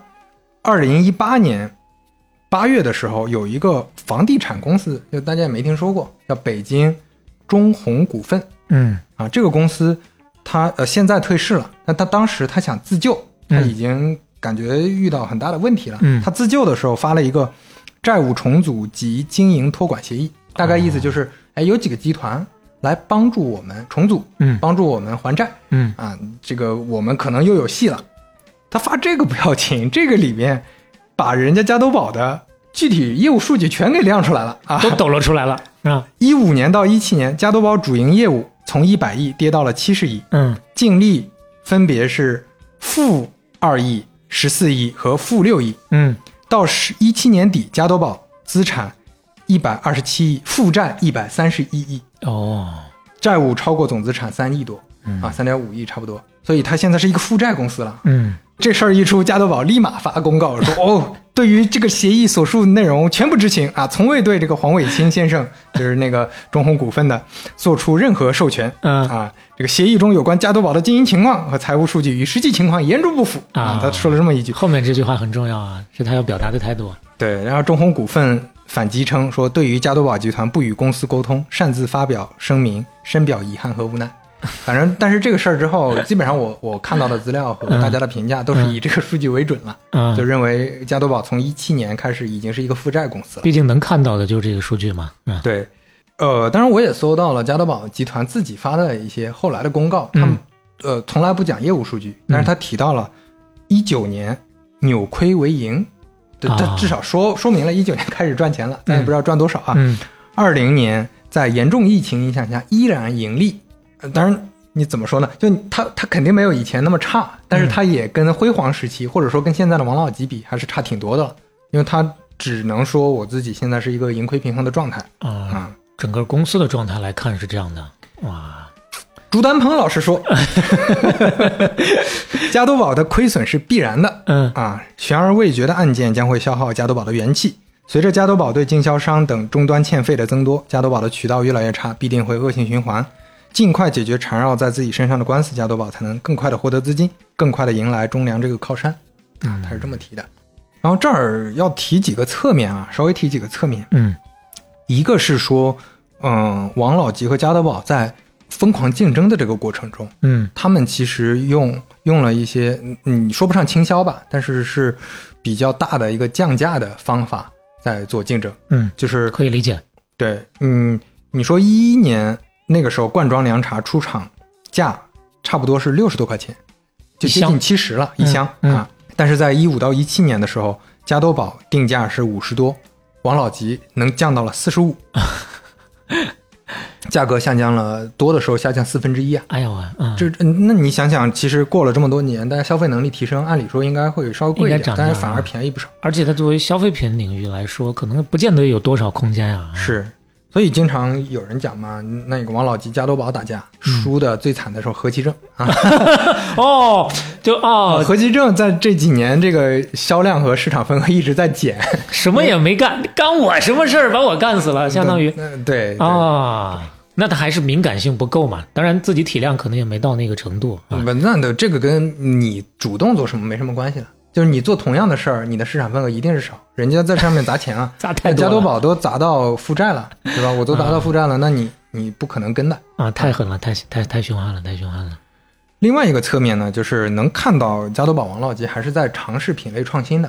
但是他们这个现在这个品类凉茶，我感觉对年轻人还还还是 OK 的，还是相对 OK 的。那他们也在做一些新的尝试，这也说明他们可能遇到了一些小小的困局吧。我又 out 了吗？品类我真的印象不深，除了我现在能想到的这个，所以说是尝试嘛，你怎但如果你都知道，我们都很熟了，那那就成功了了，对，哦那叫成功了呀。王老吉推出了气泡凉茶啊，那个加多宝推出了呃那个无糖的凉茶啊新品的啊那种凉茶，就这这些是在符合年轻人的口味嘛。嗯嗯，对，这这也说明其实他们也会遇到品类的焦虑。嗯啊然后我们再回到更大的这个市场看啊，那么？按惯例，我们最后讲一讲这个更大的市场。零九年到一二年，前面提到了是整个凉茶行业增长速度最快的时期，嗯嗯它这个品类增长速度是非常快的。嗯就因为加多宝啊、王老吉在前面这个推动嘛。嗯嗯所以咱们前面提到过啊，应该提到过茶饮料的这个市场，在二一年的时候是四千多亿，啊，就整个茶饮料这个市场，包括嗯那个那个喜茶这种，哦这全部都算上卖的那个茶包4000这些原叶茶，对吧？啊就非常大的一个品。那凉茶在这里边儿，我能搜到的一个数据是一九年的时候是八百多亿，那现在的话可能也是八百多亿，上下可能可能上下吧，有可能会往下一点儿，我觉得。嗯但是这个也是非常大的一个数字了，比我想象的要大。因为我本来会感觉凉茶好像还是个小品类，但是没想到王老吉、加多宝往前能能给占到这么大的一一大块了。八百多亿啊！嗯真正想的话是有点超出想象的。就这里面我搜到这个数据，可能是包含很多线下的啊一些那个茶饮，凉茶的茶饮。因为刚才咱们说了那凉茶还包括茶包嗯啊等等这些东西，它是算整个的，不是罐装凉茶。罐装凉茶我估计也就是停在两百亿左右了。嗯啊，那我们说茶饮料市场呢，现在看到了一个数据，就嗯刚才你也提说咱们横向对比嘛，嗯二零年冰红茶康师傅冰红茶嗯。是我国茶饮料市场份额的第一名，最高的，占比百分之十六，嗯。王老吉占比百分之十三点七，哦。加多宝占比百分之十一点九，这是前三名。哟，那这个数据就很二零年的数据就啊很很有参考价值了，对对很近了。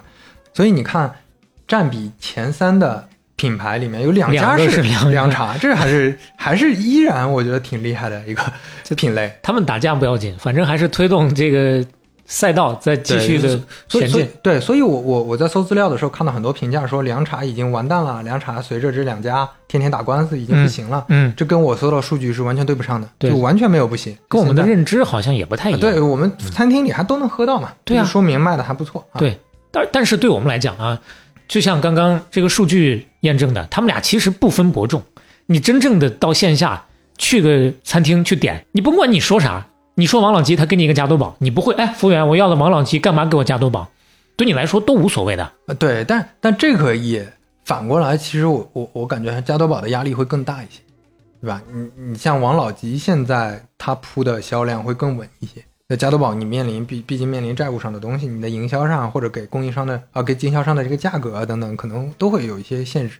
哦，那这个我就呃，因因为咱们前面确实提到那个呃提到销量的时候，王老吉还是偏高一些嘛，还是更高一些偏高的啊。。嗯好，那咱们加多宝王老吉这个故事差不多就讲到这儿了。，Chapter One，哎，Chapter One，然后中间呢，咱们中插一个 最经典的啊王老吉的，也就是加多宝运营王老吉期间的那个经典广告。嗯啊，爬上火喝王老吉，走一个。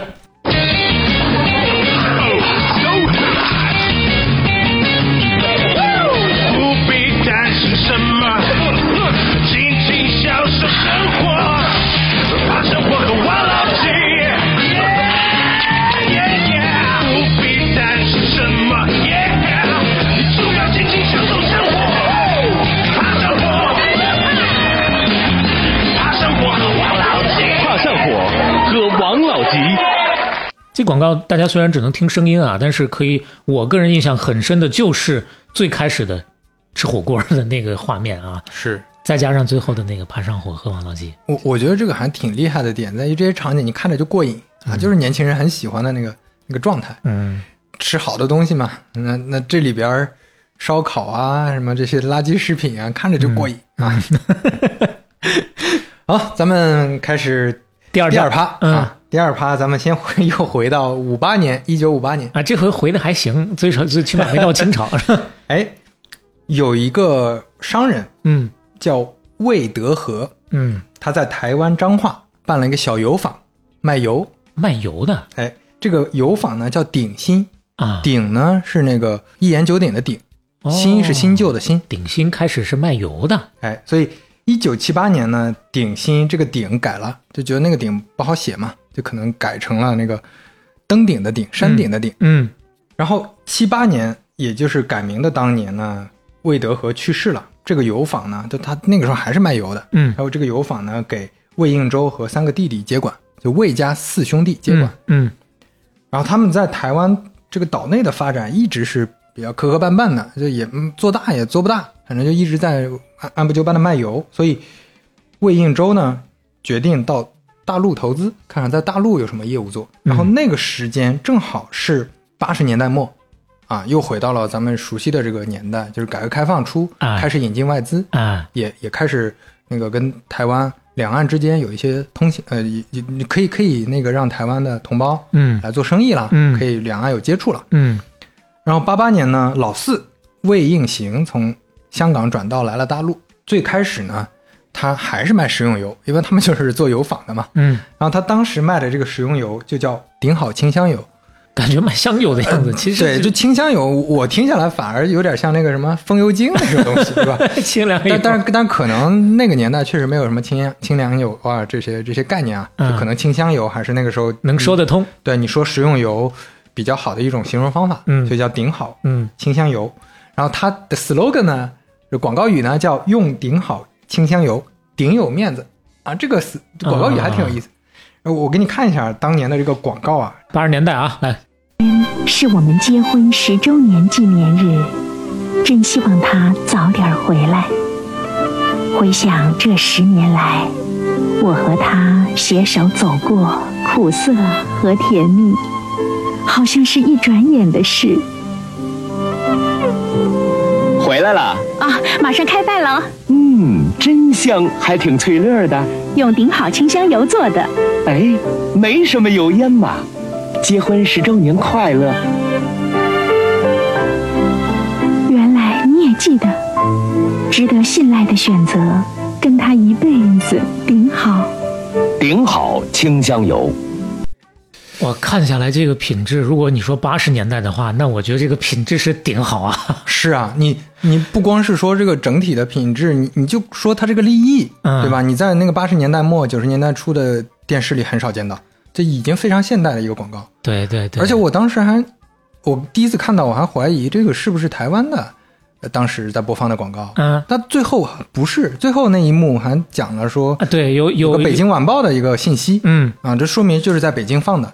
对，当然可能做呢是当时还是台湾做的啊对对对台湾制作的就像旺旺现在很多的广告依然是那种感觉，但你现在再看那种感觉，觉得哎呦土老帽了。但是你倒回三十多年去、四十年年去看这个事儿，我的天哪，很先进。对啊，但是呢，这个这个清香油呢，就遇到了滑铁卢，那不是因为它名字的问题，啊嗯是因为它这个广告语以及它当时的价位，嗯其实跟那个市场是严重不匹配的，太高端呀！对，太高端了，哦太贵了。哦，然后有一个评论，我觉得很有意思，就是当时大陆人还没有到说要面子的程度，嗯就顶有面子。那现在不需要面子，有油吃不错了，太早了，还太早，还嗯太早。那个时候刚刚市场经济开始嘛，嗯对吧？大家对品牌没有认知，所以九一年的时候，就过过了没几年，这个魏应行带过来了几千万的人民币价值的这个钱啊，就已经赔光了啊，就已经赔光了。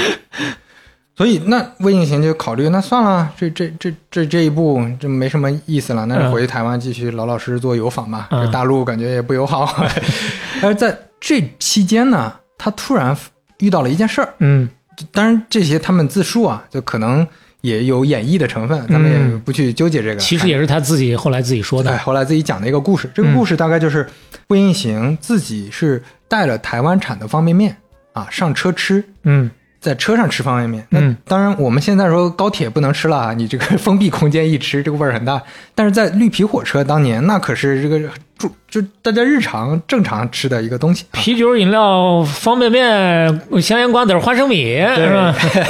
是啊，那那个时候大陆很少有方便面，火车上很少吃方便面。嗯，然后魏应行带了一个方便面在车上吃，这个是味儿就飘起来了。那旁边很多人过来看，哎呀，这是什么呀？什么高级货呀？这这是，这闻着不错呀啊啊！所以这魏家四兄弟呢就开始调研，说大陆难道没有方便面吗？发现有方便面，嗯有方便面企业，但是它分化两极分化比较严重。哦，一类呢是特别贵的，嗯就在当年那个价格上五六块钱一包，那吃不起啊，吃不起，太贵了。贵，对，要么就是那种几毛钱，甚至更便宜，就是小几毛钱嗯。一包的，那、那没法吃，就太品质太差了。哦，啊，所以他们就发现，哎，我们其实成本能压到比较低，这中间有个空间，嗯，我们可以试一试。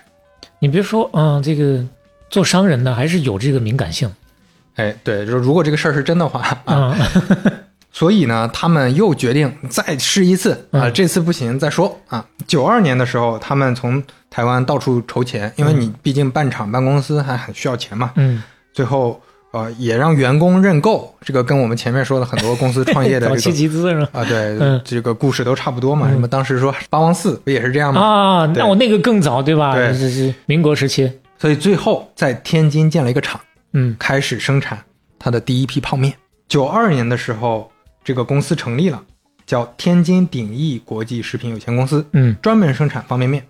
然后你不得不说，这魏氏四兄弟，咱们前面说你你不说这个故事真假，他们证明他们厉不厉害，嗯咱们就说接下来他们做的判断真的很厉害。第一个判断是，我要起一个非常好记的名字，嗯我就一个一个厨师的感觉，就一个厨师给大家烧菜的感觉，嗯康师傅。哎，哎，康师傅这个这个就感觉很通俗易懂啊，大家感觉很亲切，这是第一个点。你看刚说鼎新的时候，一定不是所有人都知道他但你知道嘛对吧啊对嗯啊对，但现在你哎，大家知道了哦，康师傅是这么来的。哎，没错，这康师傅是鼎新集团目前旗下的一个品牌嘛。嗯，对这是第一个点。第二个点是，他们发现大陆人口味很重，所以他们主打红烧牛肉面。啊，这个哦，这千古单品就真的是这几十年最重要的一个单品，横空出世，就是因为他们特地为大陆人定制的。最开始就主打的是它。哎，哦，他们就决心主打这个，这这个也很敏锐啊。就就是说，日本，因为我之前研究过方便面的历史嘛，嗯日本嗯最早的那个方便面是鸡汁味儿的，叫鸡汤味儿的。哦鸡汤其实还相对清淡一点，嗯它不是红烧的，嗯不是牛肉的。嗯台湾呢，很多是吃那个什么啊，比如说海鲜味儿的嗯，啊，对吧？就或者说他们海鲜吃的多。对，什么什锦什么类似那种，就都比较清淡的。嗯但他就发现，当当然他们当时调研的肯定主要是北方了，北方的口味更重，所以他们就主打红烧牛肉面。在九二年，他们量产了第一批之后，就在天津唯一的一家这个高档酒店就开这个订货大会，让经销商大家来尝一尝。这经销商吃完之后，嗯每一个都说好吃，牛逼牛逼啊，太好了。然后回去之后就没有订单，然后他们就很慌，他们就很慌。啊，但是这个就确实是有这个戏剧化的成分啊。嗯其实有是有订单，只不过大家来的很慢。嗯就这过程中，我估计魏氏四兄弟是非常焦虑的。那，过了一两个月，陆陆续续订单来了，而且这个订单是雪片一样的飞来。哎呦啊，那我们就说这个康师傅这个方便面一炮而红。那我我们看一下这个当年的康师傅方便面这个广告，感受一下是吧？来 来来，中华美食。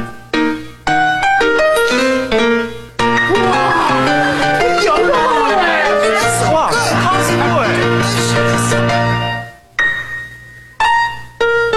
姜炖牛肉、芙蓉虾仁，康师傅中华美食。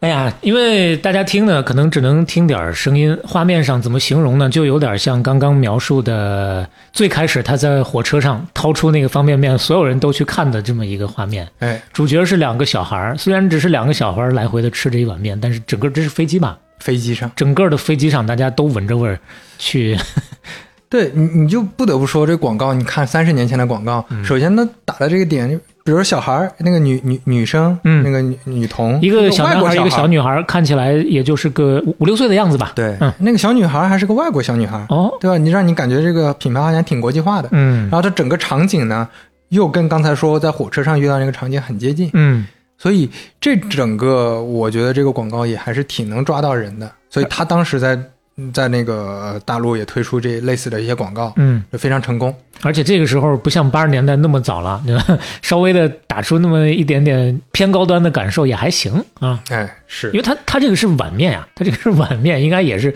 算是偏高端系列了。是，九四年的时候，康师傅方便面销量在大陆已经两亿包了，就九四年。那么九，咱们刚才说的九二年才产第一批货啊，九四年已经两亿包了。哇对，就所以说这真的是就一炮而红啊，非常夸张啊。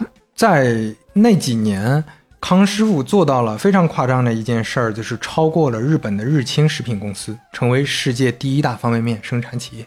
日清就刚刚刘飞说的，日本的最早产方便面的哎，你你知道日清是吧？啊，也仅知道到此而已。日清是发明方便面的。嗯，对，然后咱们回头有有机会讲讲方便面啊。对这又是一个还不是方便面，可以展开讲的故事啊。对。然后咱们接下来就要讲到，其实跟主题更相关的了。九六年的时候，康师傅决定拓展业务，嗯，开始在杭州生产饮料，所以康师傅的第一批饮料是杭州生产的，哦，这很有意思。嗯，九六年的时候晚一些，推出了柠檬茶盒装的柠檬茶，然后九九年又晚了几年，推出了冰红茶和冰绿茶，也就是一直到现在我们都在喝的 PET 的包装。哇，好早啊！没错，PET 的包装，这个你知道大概什么意思？就是塑料瓶啊，这个那个叫 PET，可以给大家讲一下。对，就是那个塑料瓶，那个叫 PET，、嗯它是一个特殊的称称法，就跟前面说的利乐包装一样，嗯就盒装，那是叫利乐包装。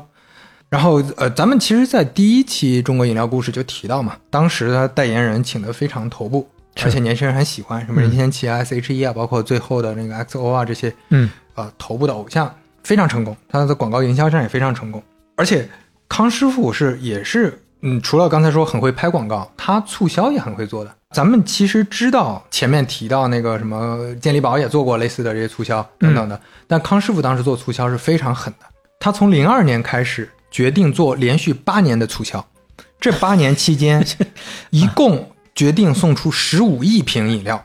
就那个时候就已经决定了，对，是吧中奖率百分之十五到百分之二十，哦中奖率五分之一啊！就你这个没有促销，哎你说他这么狠的啊，那你看就又又有点回到第一期咱说到那个再来一瓶那个事是儿，那那我我所以我觉得再来一瓶这个还真的是跟可能跟康师傅关系更大一点，嗯因为那个时候这个是大家经常能抽到的，是真的能经常抽到。零三年的时候，康师傅新产品能做到两周就能在全国超市上架。零九年的时候，康师傅据说有六千家经销商，七万三千家直营零售商。啊，消费品就是这样，得渠道者得天下呀。这就是它当时是国内食品饮料行业最庞大、最坚固的一个销售网络。嗯嗯而且一二年的时候，其实咱们前面也也在讲可口可乐、百事可乐的时候提到了，嗯一二年的时候，这也挺早了，嗯他就跟百事签订协议，开始独家负责制造、灌装、包装、销售以及分销百事在中国的非酒精饮料，嗯所有非酒精饮料。然后根据二零二零年的一个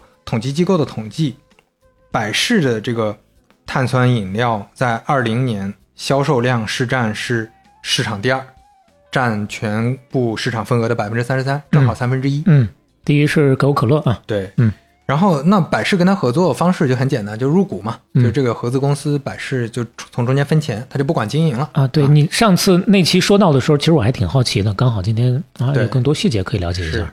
然后二零年的时候，方便面及饮茶的市场占有率分别是百分之四十三点七和百分之四十三点六，这个是市占率啊，这不是说他们公司业务的占比啊，是它市占率。果汁市占率是百分之十七点三，市场第二。然后康师傅呢，他在最近这些年其实遇到的最大的一个波折，因为我看到了他也是个上市公司嘛，我这儿拿到了一份儿整个康师傅最近几年从一三到二一年的整体的营收，能看到这整体的营收基本上是在一个区间内波动的。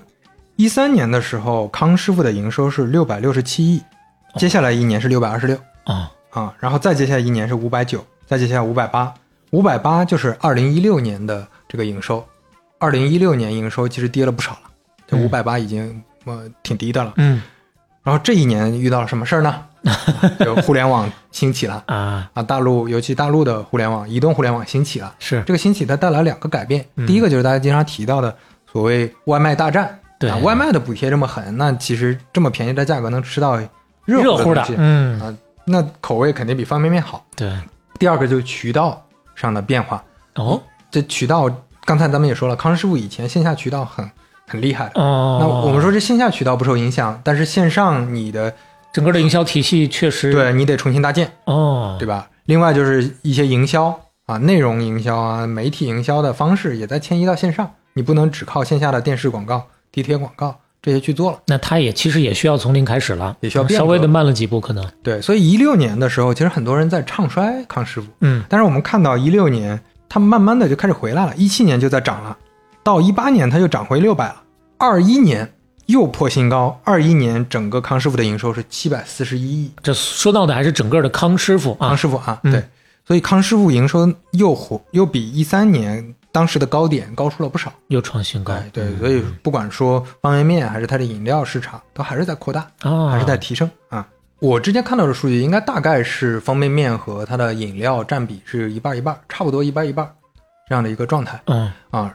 那这里面其实我我还觉得方便面这个很值得一讲，尤其是在疫情刚过去之前，疫情囤货的时候，大家还真觉得方便面是一个很重要的东西。对，就每次囤都得先囤方便面这，是救急的最后保障，而且这个保障它跟你囤个面包或者囤其他的还不一样，就它真的是一个很方便、放心，口味又不错的嗯。一个食品。嗯。这个食品真的是你你能做到好发明一个产品，能够影响到全球这么多人在使用，这个还是挺挺厉害。嗯所以有机会咱们聊聊方便面，它它其实出现也没多少年，几十年前嘛，嗯。日本发明的，而且发明的人就是一个台湾人，啊，这你不知道是哦，吧？这我真不知道，日清公司，日清公司的董事长发明方便面的人叫安藤百福，这个嗯安藤百福原名吴百福，他姓吴，哦，是这样啊，他是一个台湾人，他是四十多岁、五十岁左右的时候转国籍到了日本国际。啊。好嘞，这个事儿啊，咱们今天就先透露到这儿啊，大家可以期待一下预定我们方便面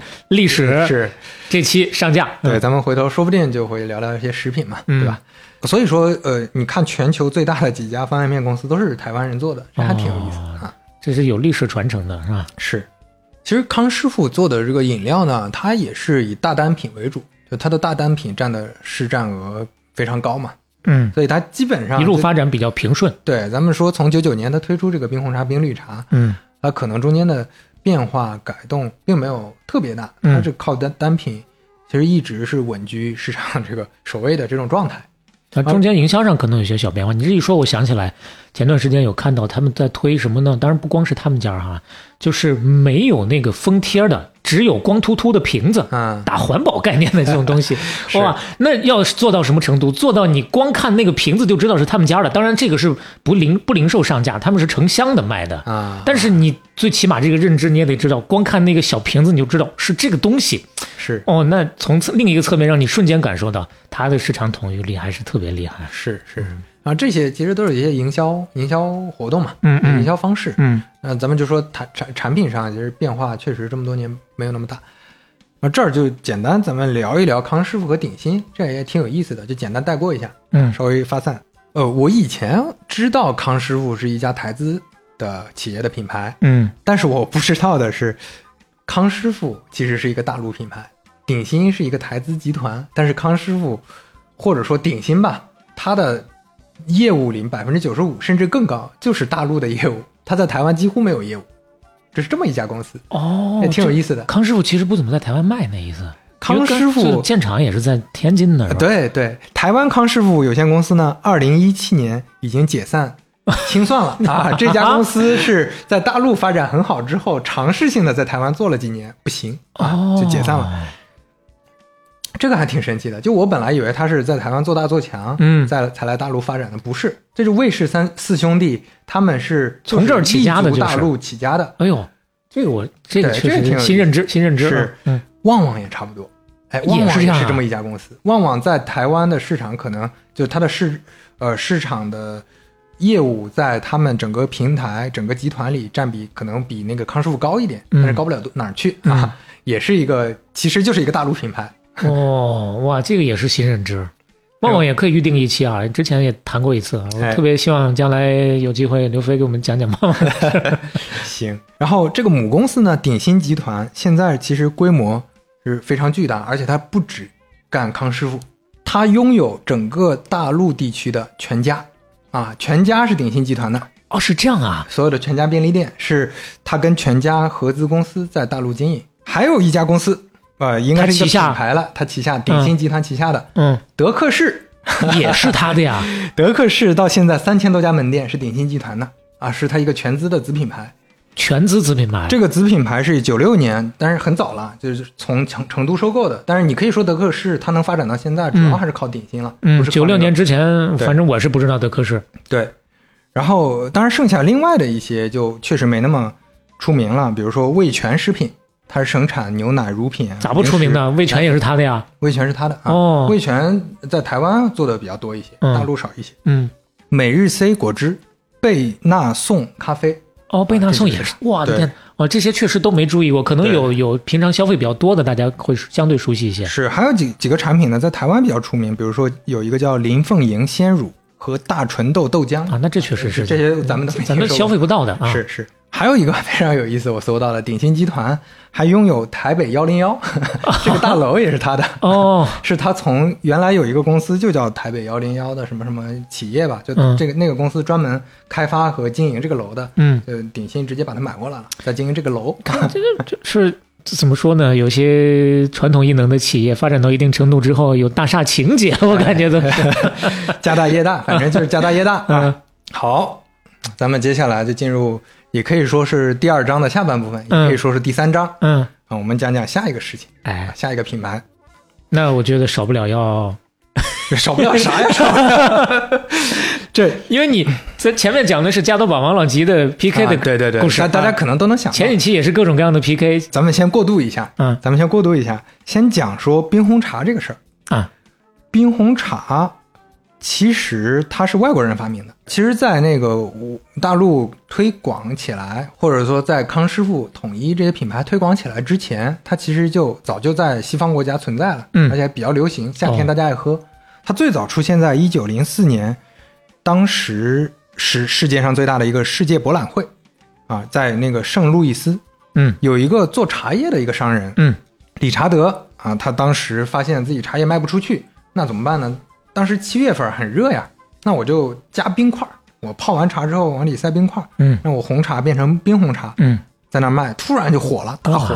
后来就开始卖，以及说很多后来的品牌就开始跟进，嗯。比较现代化的这种冰红茶的呃制作产制作出来的这种产品呢，是一九八五年的时候，川宁大家都知道这个红茶品牌，川宁牌红茶，它开始生产罐装和瓶装的冰红茶。他当时用这个冰红茶进军日本市场，并且成功的成为日本市场那种自动售货机。日本自动售货机很多嘛，嗯就家家户户的自动售货机，门口的自动售货机都能看到的一个产品、嗯啊，所以在日本当时已经开始火了。嗯然后咱们为什么要提冰红茶呢？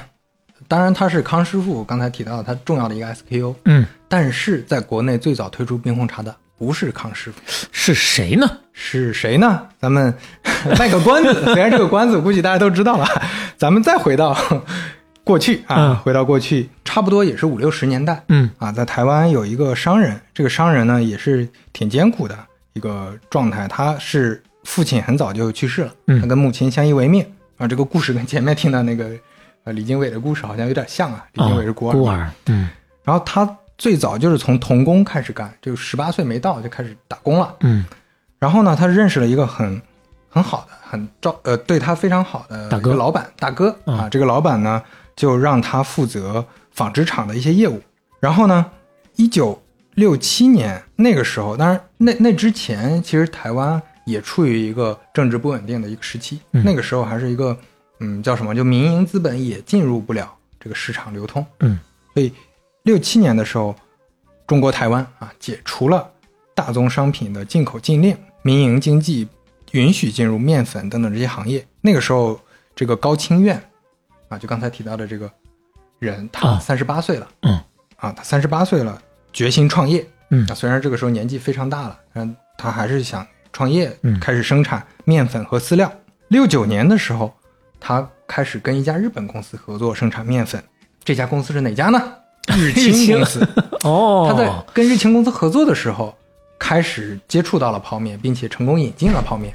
然后呢，从此之后，基本上这个企业虽然你看他年纪很大才创业，但是这个企业一直蒸蒸日上，发展的非常好。嗯在各种品类，比如石油啊、饮料啊、乳品啊、罐头等等，有食哦食用油啊，食用油，嗯对对对，包括当时获得了很多那个行业内的褒奖，包括七七年他经营的这家公司就超过了当时食品行业在台湾嗯。第一品牌叫味全、啊，就其实就是前面提到的鼎新的集团在哦，台湾的怪不得你刚才品说牌。啊，它主要是在台湾经营，对对对，，然后成为真正成为中国台湾食品行业的一个老大。嗯。啊然后同时呢，这个高清苑他其实脑子还是很活，他是有非常强的创业家精神的。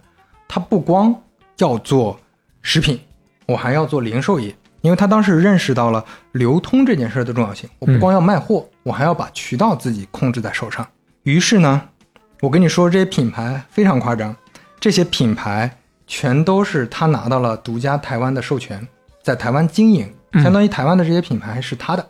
七幺幺便利店，啊，七幺幺便利店后来在台湾地区有六千多家店，就最近几年有六千多家店，就这么这么多对我们说，台湾可能就一个省份，啊跟我们对啊现在这些省份一样大，哪怕比较发达地区的省份，可能六千个便利店不敢想象，啊太多了，太多了，非常多。嗯，这就说明也挺下沉的啊，下沉的地方估计都有。六千多什么概念啊？整个的星巴克在全中国，也就是现在是五千多家店啊哎，同时还有哪些品牌呢？这些品牌都是他第一次合作，并且成功引入台湾，并且在台湾获得长期的这个经营权。家乐福、哦星巴克、哦，肯德基、无印良品，这些都是高清院的这个公司在经营的。哇，所以你听起来这个集团可不是只就跟前面咱们说的一样，康师傅一样，它主要就就卖方便面。嗯就它其实，在台湾已经有了非常大的名气，是而且不光是食品行业，还是零售行业或者说渠道这方面的一个老大。嗯，产业链啊，下游也都在手里了。没错，这家公司叫什么呢？统一啊，统一集团 闪亮登场，哎统一，呃，这个名字也挺有意思啊，就是他后来在大陆做生意，名字叫统一，这感觉也是一个美好愿景啊啊，是，统一集团呢，他嗯，刚才咱们提到，他说在呃台湾的七幺幺有独家的经营权嘛，嗯。所以它同时呢也是上海的七幺幺的这个经营方啊，他后来也在上海做经营了。哦，同样一个模式啊，可以对继续跑通。所以这里面我我也解答了我之前很长时间的一个疑疑惑困惑，就是你比如说，呃，你全家来中国发展，你跟别人合资，嗯你要推广的时候，你应该是呃哪些哪个城市比较好发展，哪个地区比较好推广，你去都去做嘛。嗯，但你会发现，不同地区好像流行的便利店不太一样。对比如，说全家就在上海很流行，嗯但在北京就没那么流行。就有些便利店都不一样，就七幺幺在某些地方也不均匀嘛。地域性特征还是很强的。对，这是为什么呢？这为什么后来我才知道，你像肯德基啊、七幺幺啊、全家啊等等这些品牌，他们授权比较少，直接授权给全中国区域。嗯他们通常是跟地区性的一些企业签订协议，比如说刚才说的这个，呃，上海七幺幺，它是一个分公司，这个公司它就是统一和七幺幺共同去经营的，他们就只做上海地区，嗯所以上海地区可能就会做得比较好。嗯那其他地区那是其他公司做的，那有可能当地的企业，有可能是其他的外资企业，不不知道。但是这个经营就跟经营能力和你本来的预期等等，你的投入都很有关系。肯德基也是这样，就不同肯德基也是不同的代理在做。介于直营跟加盟之间的一种模式，感觉是。呃，他们也分直营和加盟，其实嗯对，有的是直营，有的是加盟，但是这里面这细节就比较复杂，咱们嗯就不多讲。但是这个解答了我一个问题，就是为什么不同地区超市大家做的不太一样。哦，这个认知还蛮重要的。啊，所以我们就说回到统一，统一集团，呃，它跟前面说的鼎新不一样，鼎新是一半是食品，一半是饮料嘛，嗯或者说一半方便面，一半是那个茶饮料，嗯差不多这样。但统一不一样，统一是一半儿是食品饮料，一半儿是商超，啊，它在它哦，商超能占到一半儿。对，所以是非常大的一个，它在台湾已经是非常大的一个企业了，嗯跟刚才说的鼎新集团还是不太一样。嗯然后呢，九一年大陆开始允许建厂嘛，就跟刚才康师傅那个年代基本上一致嗯啊。九一年的时候，高清院决定在大陆也去做一个公司，这个公司就叫统一中国啊。听这个名字也就感觉也挺有意思的，就叫统一中国啊。九五年的时候，统一开始销售饮料行业，冰红茶开始在华东销售。那这个时间点就比那个康师傅要早一年。当时咱们说的康师傅是九六年开始生产柠檬茶嘛，所以现九在年是冰红茶。现在解答了刚刚的那个问题啊。最早在大陆地区卖冰红茶的不是康师傅，而是统一。而是统一。那九六年呢，那个时候康师傅已经如日中天了，在整个大陆。嗯所以高清院当时是怎么评价的呢？他说，未来三年我要超越康师傅，哎呦，他要决心攻占大陆市场。那哎以前是在台湾做得好，嗯嗯，我现在要在大陆做得好。隔天啊、有记者那就挑事儿嘛，又去问康师傅，康师傅的卫士三呃几兄弟，嗯那个老二就说，统一是我可敬的对手。嗯但是呢，啊，我们要让统一永远跟我们差三年 哇，这个话说的好有艺术啊！啊。对对，这也挺有意思啊。嗯九六年，康师傅这个盒装的刚才说的那个茶就上市了，并且因为人家渠道很猛啊，方便面这个渠道很猛，立马就把饮料也铺下去了，所以迅速的就把一大半的冰红茶的市场给从统一那儿抢过来了。嗯啊那统一呢，这个时候就想，这这就是说到统一跟康师傅很不一样的一个地方。统一当时更想的还是以创新能力、创新研发能力，我推新产品来抢占市场。嗯。因为我是我是一个老企业，我是一个老大哥，那我我就要我不能显示我的实力、嗯。啊。所以九八年推出了冰绿茶，嗯。一年之后，康师傅娃哈哈冰绿茶开始 上市啊。零一年，统一推出了鲜橙多，嗯，那这也很快是，康师傅娃哈哈自己的橙汁儿也马上上市了。所以你看这里面就，嗯，咱们也可以类比一下今天刚聊到的王老吉，呃凉茶这个概念，就大家提到凉茶就提到王老吉，就你的品牌和品类建立了强相关，是，但是统一鲜橙多没有成为这种关联关系，嗯。所以就很麻烦。就其他的这些饮料，什么那个康师傅的每日 C 啊，包括可口可乐的酷儿嗯啊，娃哈哈、健力宝分别出了鲜橙汁和第五季。就健力宝短暂的有有一个品牌啊，有一个产品品类叫第五季是健力宝的呀。对，哦，所以当时据说有人统计，在广州市场上你能买到的各种高仿鲜橙多，嗯啊，就有三十多种，非常多啊。而且它跟当年加多宝的王老吉推王老吉还不一样，那个红罐凉茶，这一看打眼就或或者说椰树牌椰汁，打眼就是这种风格。嗯它的包装从包装到设计都是这个很独特。嗯但是橙汁啊，大家全是一样，都是那个 PET 瓶，塑料瓶，是都是这样的。所以统一就很很尴尬，就统一就发现，妈的，我一每次做一个新品上市，你们就抄，这消费者很喜欢，嗯。接下来消费者不记得我了，嗯。那我这这为市场做贡献了。对啊，我这是在干啥呢？另外就是，确实这里面统一在大陆有有一些嗯缺乏优势的地方，就他不太懂大陆的这个，比如说消费者，嗯。不太懂他的渠道和这个线下的这些呃零售经销商吧，嗯。这些也都比较差，康师傅差挺远的。哦，你咱们前面也提到了，康师傅当时极强的同运力。对，嗯就他虽然呃没有什么创新能力，但是他很懂说红烧牛肉面就能打打得动嗯大家的这个消费者的心智，对吧？我知道广告该怎么做等等，统一就发现我我可能也得想办法调整，那嗯我不能只只靠产品创新，我得研究这些东西。嗯在这个过程当中，其实是有一个成功的案例，不是靠营销，不是靠渠道，最后统一赢得了一场战役。哎，啊，这个很有意思，这个一说你就知道。九五年的时候，统一推出了干脆面，名字叫小浣熊。哎呦，哦 然后康师傅立马也跟着抄嘛，就是、嗯就就跟前面说的一毛一样的剧情。嗯，康师傅立马推出了小虎队啊，这个你你应该也有印象。小虎队也有印象。对，然后最开始呢，小浣熊就开始创新嘛，我统一那那个年代还在想办法创新，那我就通过小玩具、小卡片，当时创造了一个小卡片，叫百变天书，可以通过折叠变化图案，然后每个卡片变出四个图案，这四个图案连在一块儿就是连环画，哦四格漫画。然后他推出过小浣熊系列，也推出过迪士尼系列。我觉得你可以看一眼这个，这么说没印象，但是一看好像我小时候肯定玩过的。啊。嗯，哎呀，这么一看照片就知道啊对对，很难形，确实很难形容，得看照片大家回头 show notes 里面看吧啊。对，另外啊，这跟进了，这个小虎队马上跟进，嗯小虎队也出了卡片，但是他这个卡片不是拼故事的，这个卡片是打着玩的，旋风卡可以当回旋镖玩。旋风卡那个印象就更深刻了。然后这个旋风卡呢，它因为它它上面有很多开槽，这开槽它可以插，互相拼接，它那个形象就像是呃，它就有点像积木嘛，像塑料积木木。的那种感觉。对，然后它能拼接成各种不同的东西，嗯，就它是一个圆形的小卡片，对，嗯，也能打着玩啊，也能互相打，打翻了就就归我了。对，当时我们就拿它当牌来扇着来赢的。对，然后小虎队也出了一个九八年的世界杯球星卡，啊，这个我还是有印象的。当年很多人急，球星卡是小虎队出的呀，小虎队队先出的，当然啊有印象，有印象。然后呢，九八年到九九年，统一做了两件大事儿。嗯啊，这两件大事儿直接影响了后来的战局。嗯干脆面这个 这个行业这个领域已经进入白热化的对白热化的这个争夺当中了。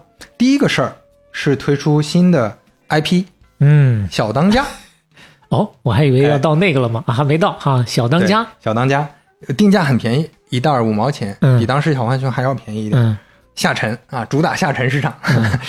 然后这个调料呢是直接撒在面饼里的，这个我有印象，就它不用你再捏碎了，在里边晃来晃去什么的，它其实已经调好味儿了。哦，你吃起来它是带着很均匀的味道的，因为我印象中确实吃小浣熊这种干脆面，它不均匀的话不好吃嘛，就是盐撒的不均匀。是就就自己要要努力的晃嘛。对啊，但是这件事儿不是最重要的事儿，最重要的事儿，小浣熊推出了一套系列卡片。终于要来了。这套系列卡片一百一十四张，一百零八将和六大恶人组成，叫水浒卡。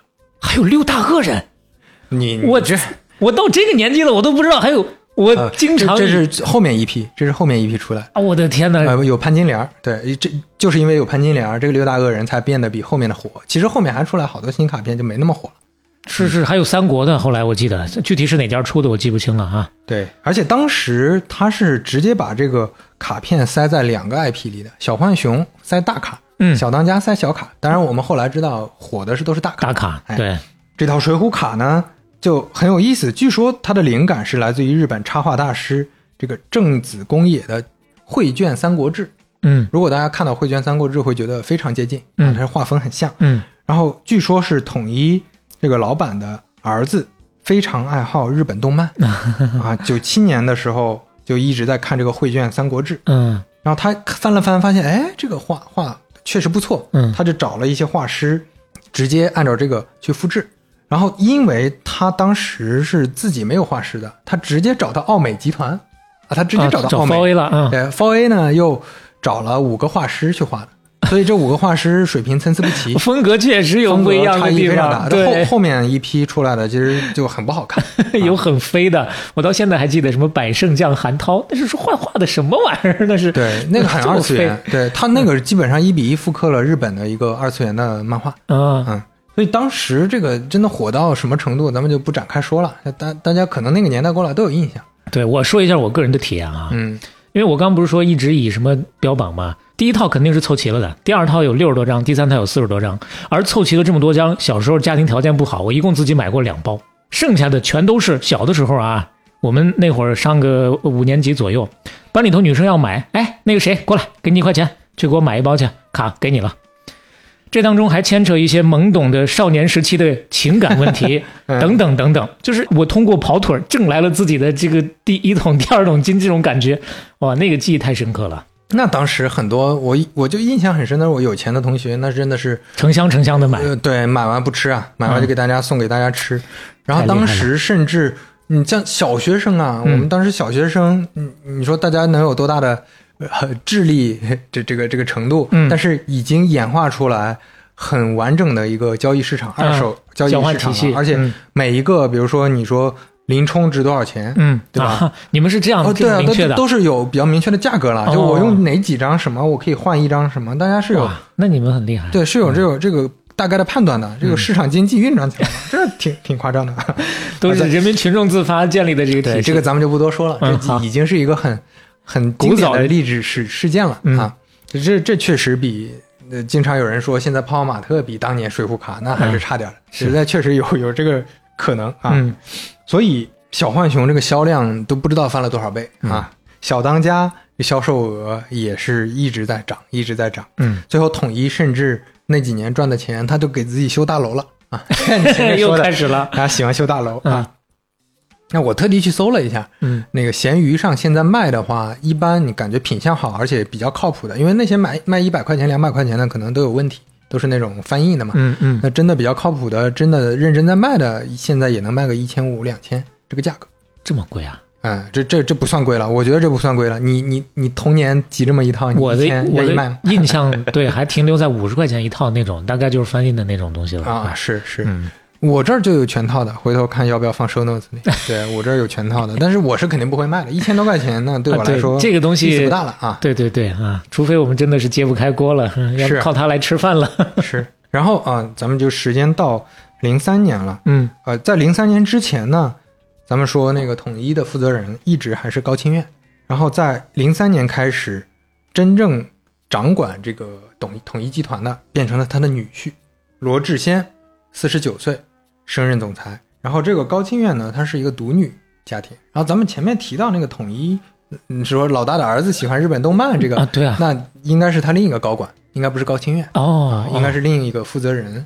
那这个罗志先和高清院他的打法就确实不一样了。嗯他在掌管统一之后，在面临大陆业务的时候，这个策略就比较凶猛了啊，就做一些事情就更更像一个呃前面咱们提到像康师傅那种嗯，掌门人他们的做事的方法了。首先他就更有效一些了，感高高举高打的，对，嗯首先他高举高打的收购，他通过收购先快速布局自己的这个品牌阵线，嗯和自己的各方面能力，尤其是线下销售的这个网络，嗯他通过布局这么布局，比如说他收购金麦郎啊，这个知道。哦，他去补充的其实主要是三四线城市下沉市场的这个渠道，嗯，收购完达山做牛奶收购海生果汁做浓缩果汁，收购汇源上海去打那个统一上海的这个市场，收购健力宝。咱们前面讲健力宝的时候提到，有提到它有有几年时间是在统一手里，但是后来又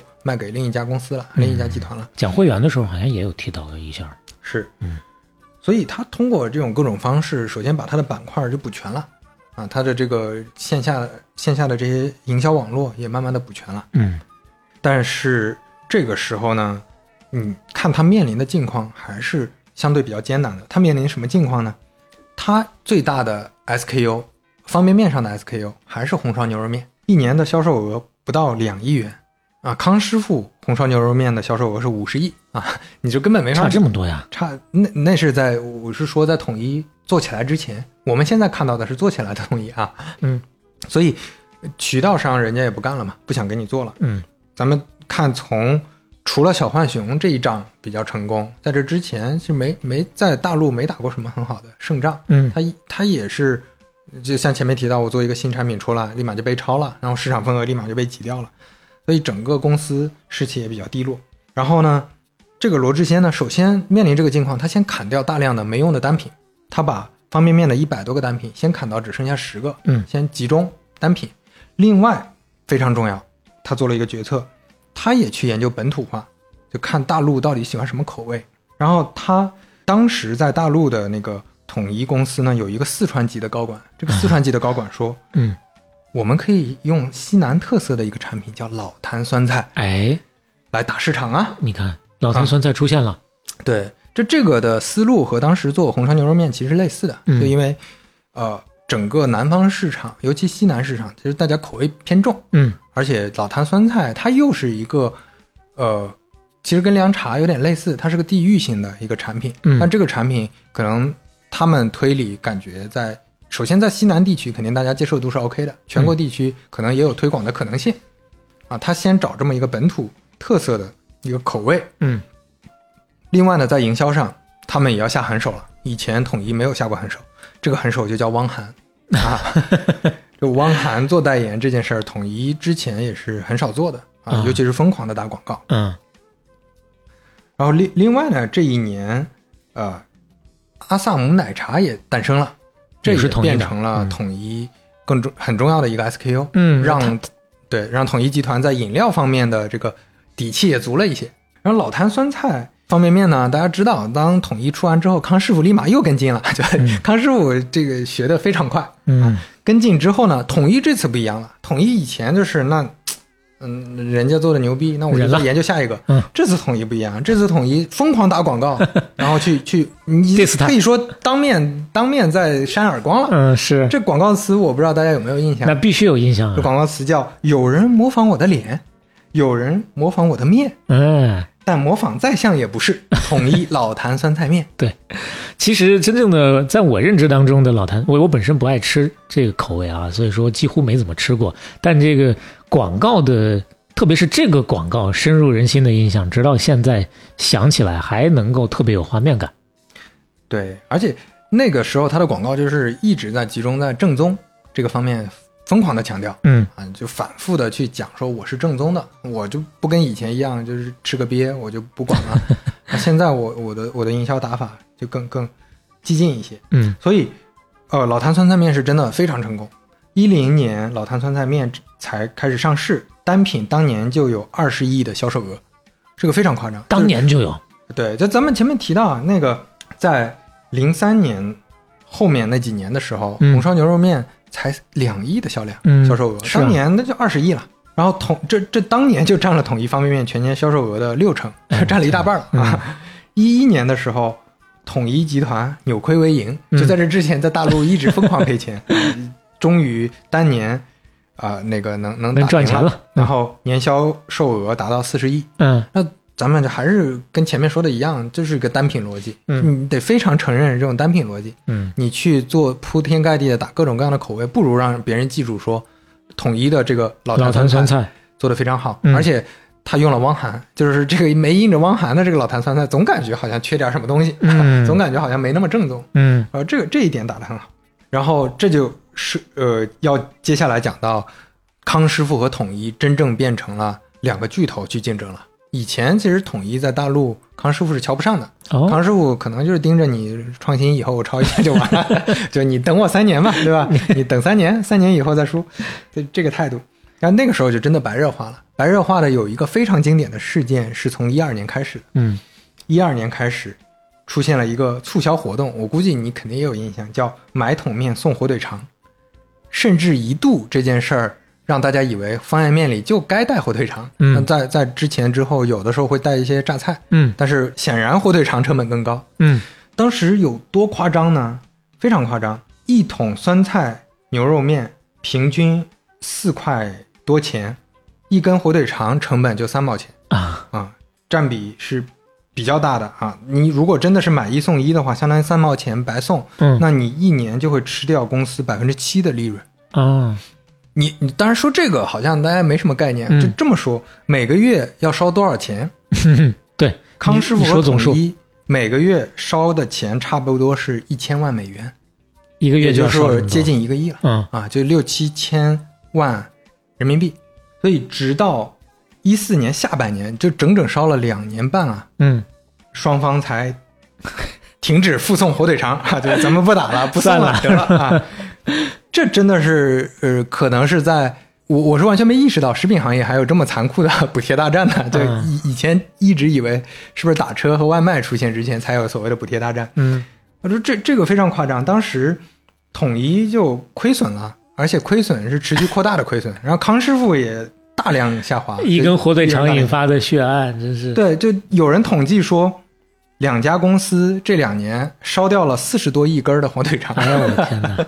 老百姓呢，某种意义上确实是得实惠了。嗯，你从这个四十多亿火腿肠这么算的话，一根儿如果三毛钱，嗯那算下来那是多少？12二亿亿啊，嗯人民币啊。嗯，那这个想想还是挺挺夸张的。对，当年说打车，互联网打车大战，那最后当然也是十亿、二十亿的，那也是同级别的。啊估计那几年啊，像双汇之类的啊，这些火腿肠企业活得可能挺好。嘿 嘿，这有有道理，这我 to B 就搞定了。啊，对这个量，嗯，咱们来看一下啊，当年这个一三年老坛酸菜面的广告，就能嗯看到当时的历 又有历史记忆广告了啊！啊。来，没有火腿肠，拿过来。你咋知道啊？康师傅老坛酸菜牛肉面，统统还送火腿肠，不止酸爽，下火腿肠更爽。康师傅老坛酸菜牛肉面，这酸的少的不敢相信啊！这不是我怎么这么土啊？康师傅老坛酸菜牛肉面，酸菜加量，酸爽加倍，不止酸爽，酸菜加量更爽。康师傅老坛酸菜牛肉面。哎呀，这个广告再简单的描述一下啊，是徐峥老师和王宝强老师，估计那会儿可能人在囧途正是火的时候啊。对对，但是感觉这两位老师还挺年轻的 那个时候。然后这里面很重要的一句就是火腿肠啊，当时统统都送火腿肠，那是一个特殊历史时期的一个广告。嗯再也看不到这个广告了啊。然后统一呢，在接下来就慢慢的也在扭亏为盈，也在变成一个呃刚才提到了两大巨头争霸的这么一个局面。然后统一在二零一五年推出了小明同学啊，他也在做产品创新，哦，还是持续在做产品创新的。嗯，另外呢，他还推出了一个新品牌，叫汤达人，汤达人是也是统一的呀。哎，是一五年推出的。然后它是慢，呃，这是是相当于是一个相对高端一点的品牌，嗯所以它等了很多年之后，终于开始焕发了春天，嗯啊，这这个销售额等等的也慢慢上去了。其实我们能看出来，统一是一直在做各种各样的产品创新的。比如说，它最近做的比较好的一个品牌叫开小灶，开小灶是一个一种自热锅的品牌，嗯啊，那就是就是一个高端方便面嘛，嗯嗯这里面能自热，这个也做的还不错。当然，我们就说最近它面临的前些年面临的问题跟康师傅基本上完全一致，就在外卖大战和这个线上互联网的这个渠道变化的时候，它整体业务也在下滑。也受影响。对，当然它的整体业务的那个营收比康师傅要少很多。康师傅前面提到了，一三年的时候六百多亿嘛，然后最低的时候跌到了五百八十亿，嗯，然后去年又涨回到了七百四十多亿。嗯，对，刚说那了，统一是什么情况呢？统一一直都在二百多亿徘徊，啊，一三年是二百三十亿，嗯最低点一也是一六年，就一六年他们面临同样的问题，跌到了二百一十亿左右。就整个消费品赛道之上，它的这个营收啊，哎，然后它现在营收是二百五十多亿，嗯啊，相当于是康师傅的差不多正好是三分之一。然后大家面临的问题是相对类似的。那看这里面的组成的话，饮料的收入占这二百五十二亿里的一百五十亿左右，嗯，一半还多，哎，对，相当于一半还多。嗯，然后这饮料收入里面呢，可能最重要的还是茶饮料，就是冰红茶为核心的这个主打的品类，嗯占了六十多亿，然后果汁只有二十多亿，奶茶五十五十七亿，也是刚才提到的阿萨姆为主的这个奶茶市场，嗯所以主要还是冰红茶和奶茶。食品的收入是九十五亿，这九十五亿里面方便面占了九十亿，剩下就是其他各式各样的新新发明的这些产品和品牌。哦然后呢，这就说到统一，呃，我我们就还是又回到更大视角去看嘛，统一到底在一个什么位置？我们毕竟讲的还是饮料，那统一饮料的这，呃，刚才提到的一百四十七亿，就接近一百五十亿，它在全国是排第六，在二零二一年最新的数据上是排第六。哦，还以为往后再数一个就能数到它了呢，中间其实还有几个呢啊，还还有几个呢？嗯就因为饮料它就不是茶饮料，不是碳酸饮料，它是大饮料市场，这里面有各种各样的。那咱们就最后以这个 top ten 嗯。来结个尾，top ten 到底是哪些家？正好咱们回顾一下咱们前面的想想象一下哦。有没有那些品牌出现，要做一个大总结了，感觉啊，对，第一家娃哈哈，财报上五百一十五亿，哇，我还以为还是可口可乐啊呢，没有没有，可口可乐排不上，娃哈哈第一名。哦，第二名康师傅，财报是四百四十八亿，嗯。但是它这里面包含了百事的一百六十五亿，所以你如果单看康师傅自己品牌下的饮品的话，是嗯二百八十三亿。下一位，可口可乐。啊，终于到可口可乐，第三名。四百三十亿。第四名，农夫山泉，三百亿。嗯啊。三百亿就造就了一个中国首富啊！当然不只是农夫山泉一个品牌啊，华山集团第五名。呀，没听说过华山集团？啊，没有啊，但是你肯定听说过华山集团几乎就是唯一主打的单品嗯。红牛。啊。哦哦哦，华山集团的去年营收是二百三十亿，嗯红牛占其中的二百一十八亿，几乎你就可以就是也当做也是大单没学的有品了啊，嗯 嗯。接下来就是第六名了，统一嗯，统一二百五十二亿。嗯第七名，但这个第七名，我觉得如果你把百事可乐算到这儿的话，其实它就不是第七了。就像我们如果把康师傅去掉百事，那应该是排在第五名把康师傅或者第四名。跟。百事拆开的话，可能百事是第七，对，嗯，那那我们不算百事，也算到康师傅的话，那嗯。接下来这一名，哎，王老吉哇，一百零八亿嗯。啊，一百零八亿。接下来怡宝，嗯。怡宝是没有具体数字的，是有一个大概的估算，嗯。是在一百亿左右。嗯，因为前几期我们也说到过啊，这个包装水市场前两名，一个是农夫山泉，一个就是怡宝拉啊，所以说它确实这个覆盖面更广一些嘛，水大家都要喝的嘛，对，接下来一个，我我这个我确实也没太想到，东鹏特饮，哇。东鹏特饮是六十九点七八亿，哇，这个功能饮料竟然能卖的非常火。供出两家来，我的所以，所以我我觉得这就是可能是在我们认知圈之外的，嗯，我我没做过仔细研究，但、嗯。但后面我们可能会单独讲功能饮料。嗯。那我猜测可能是货车司机这个群体，或者是长途各种长途司机这些群体，真的喝的非常多。还有就是喜欢体育竞技的这个群体，会多一些，对，嗯但是确实卖的非常好。那我第一反应，你要说红牛的话，是它的客单价相对可能会高一些，但东鹏的价格相对应该是稍低一些的，那那低不了太多，嗯客单价那比瓶装水肯定确实是高不少啊。嗯接下来最后一名六个核桃，六十九亿啊。那嗯，我们讲完了这些品牌了，嗯，现在感受呢，我第一个感受就是没有椰树啊，没有露露，没有我们前面说的这些品牌，就那就更不用说健力宝啊、旭日升这些都没有。怕是数前二十，可能说不定就有椰树跟露露了，嗯，那你要往数很数很多，我 还有很多我们会引起记忆的。主要是你看跟头部的这些几百亿、成几百亿算的这些嗯没法比。嗯然后这些核心的头部品牌的话，以娃哈哈、农夫山泉和这个怡宝，他们三个为例的话，他们是做主要是做瓶装饮用水嘛，嗯各种饮用水，呃，他们更多的是做渠道，在产品啊上啊，在一些品类上，其实没有什么太多新的东西嗯啊。那另外就是红牛和东鹏特饮，它是功能饮料，嗯这也是个特殊品类，我们后面有机会会讲。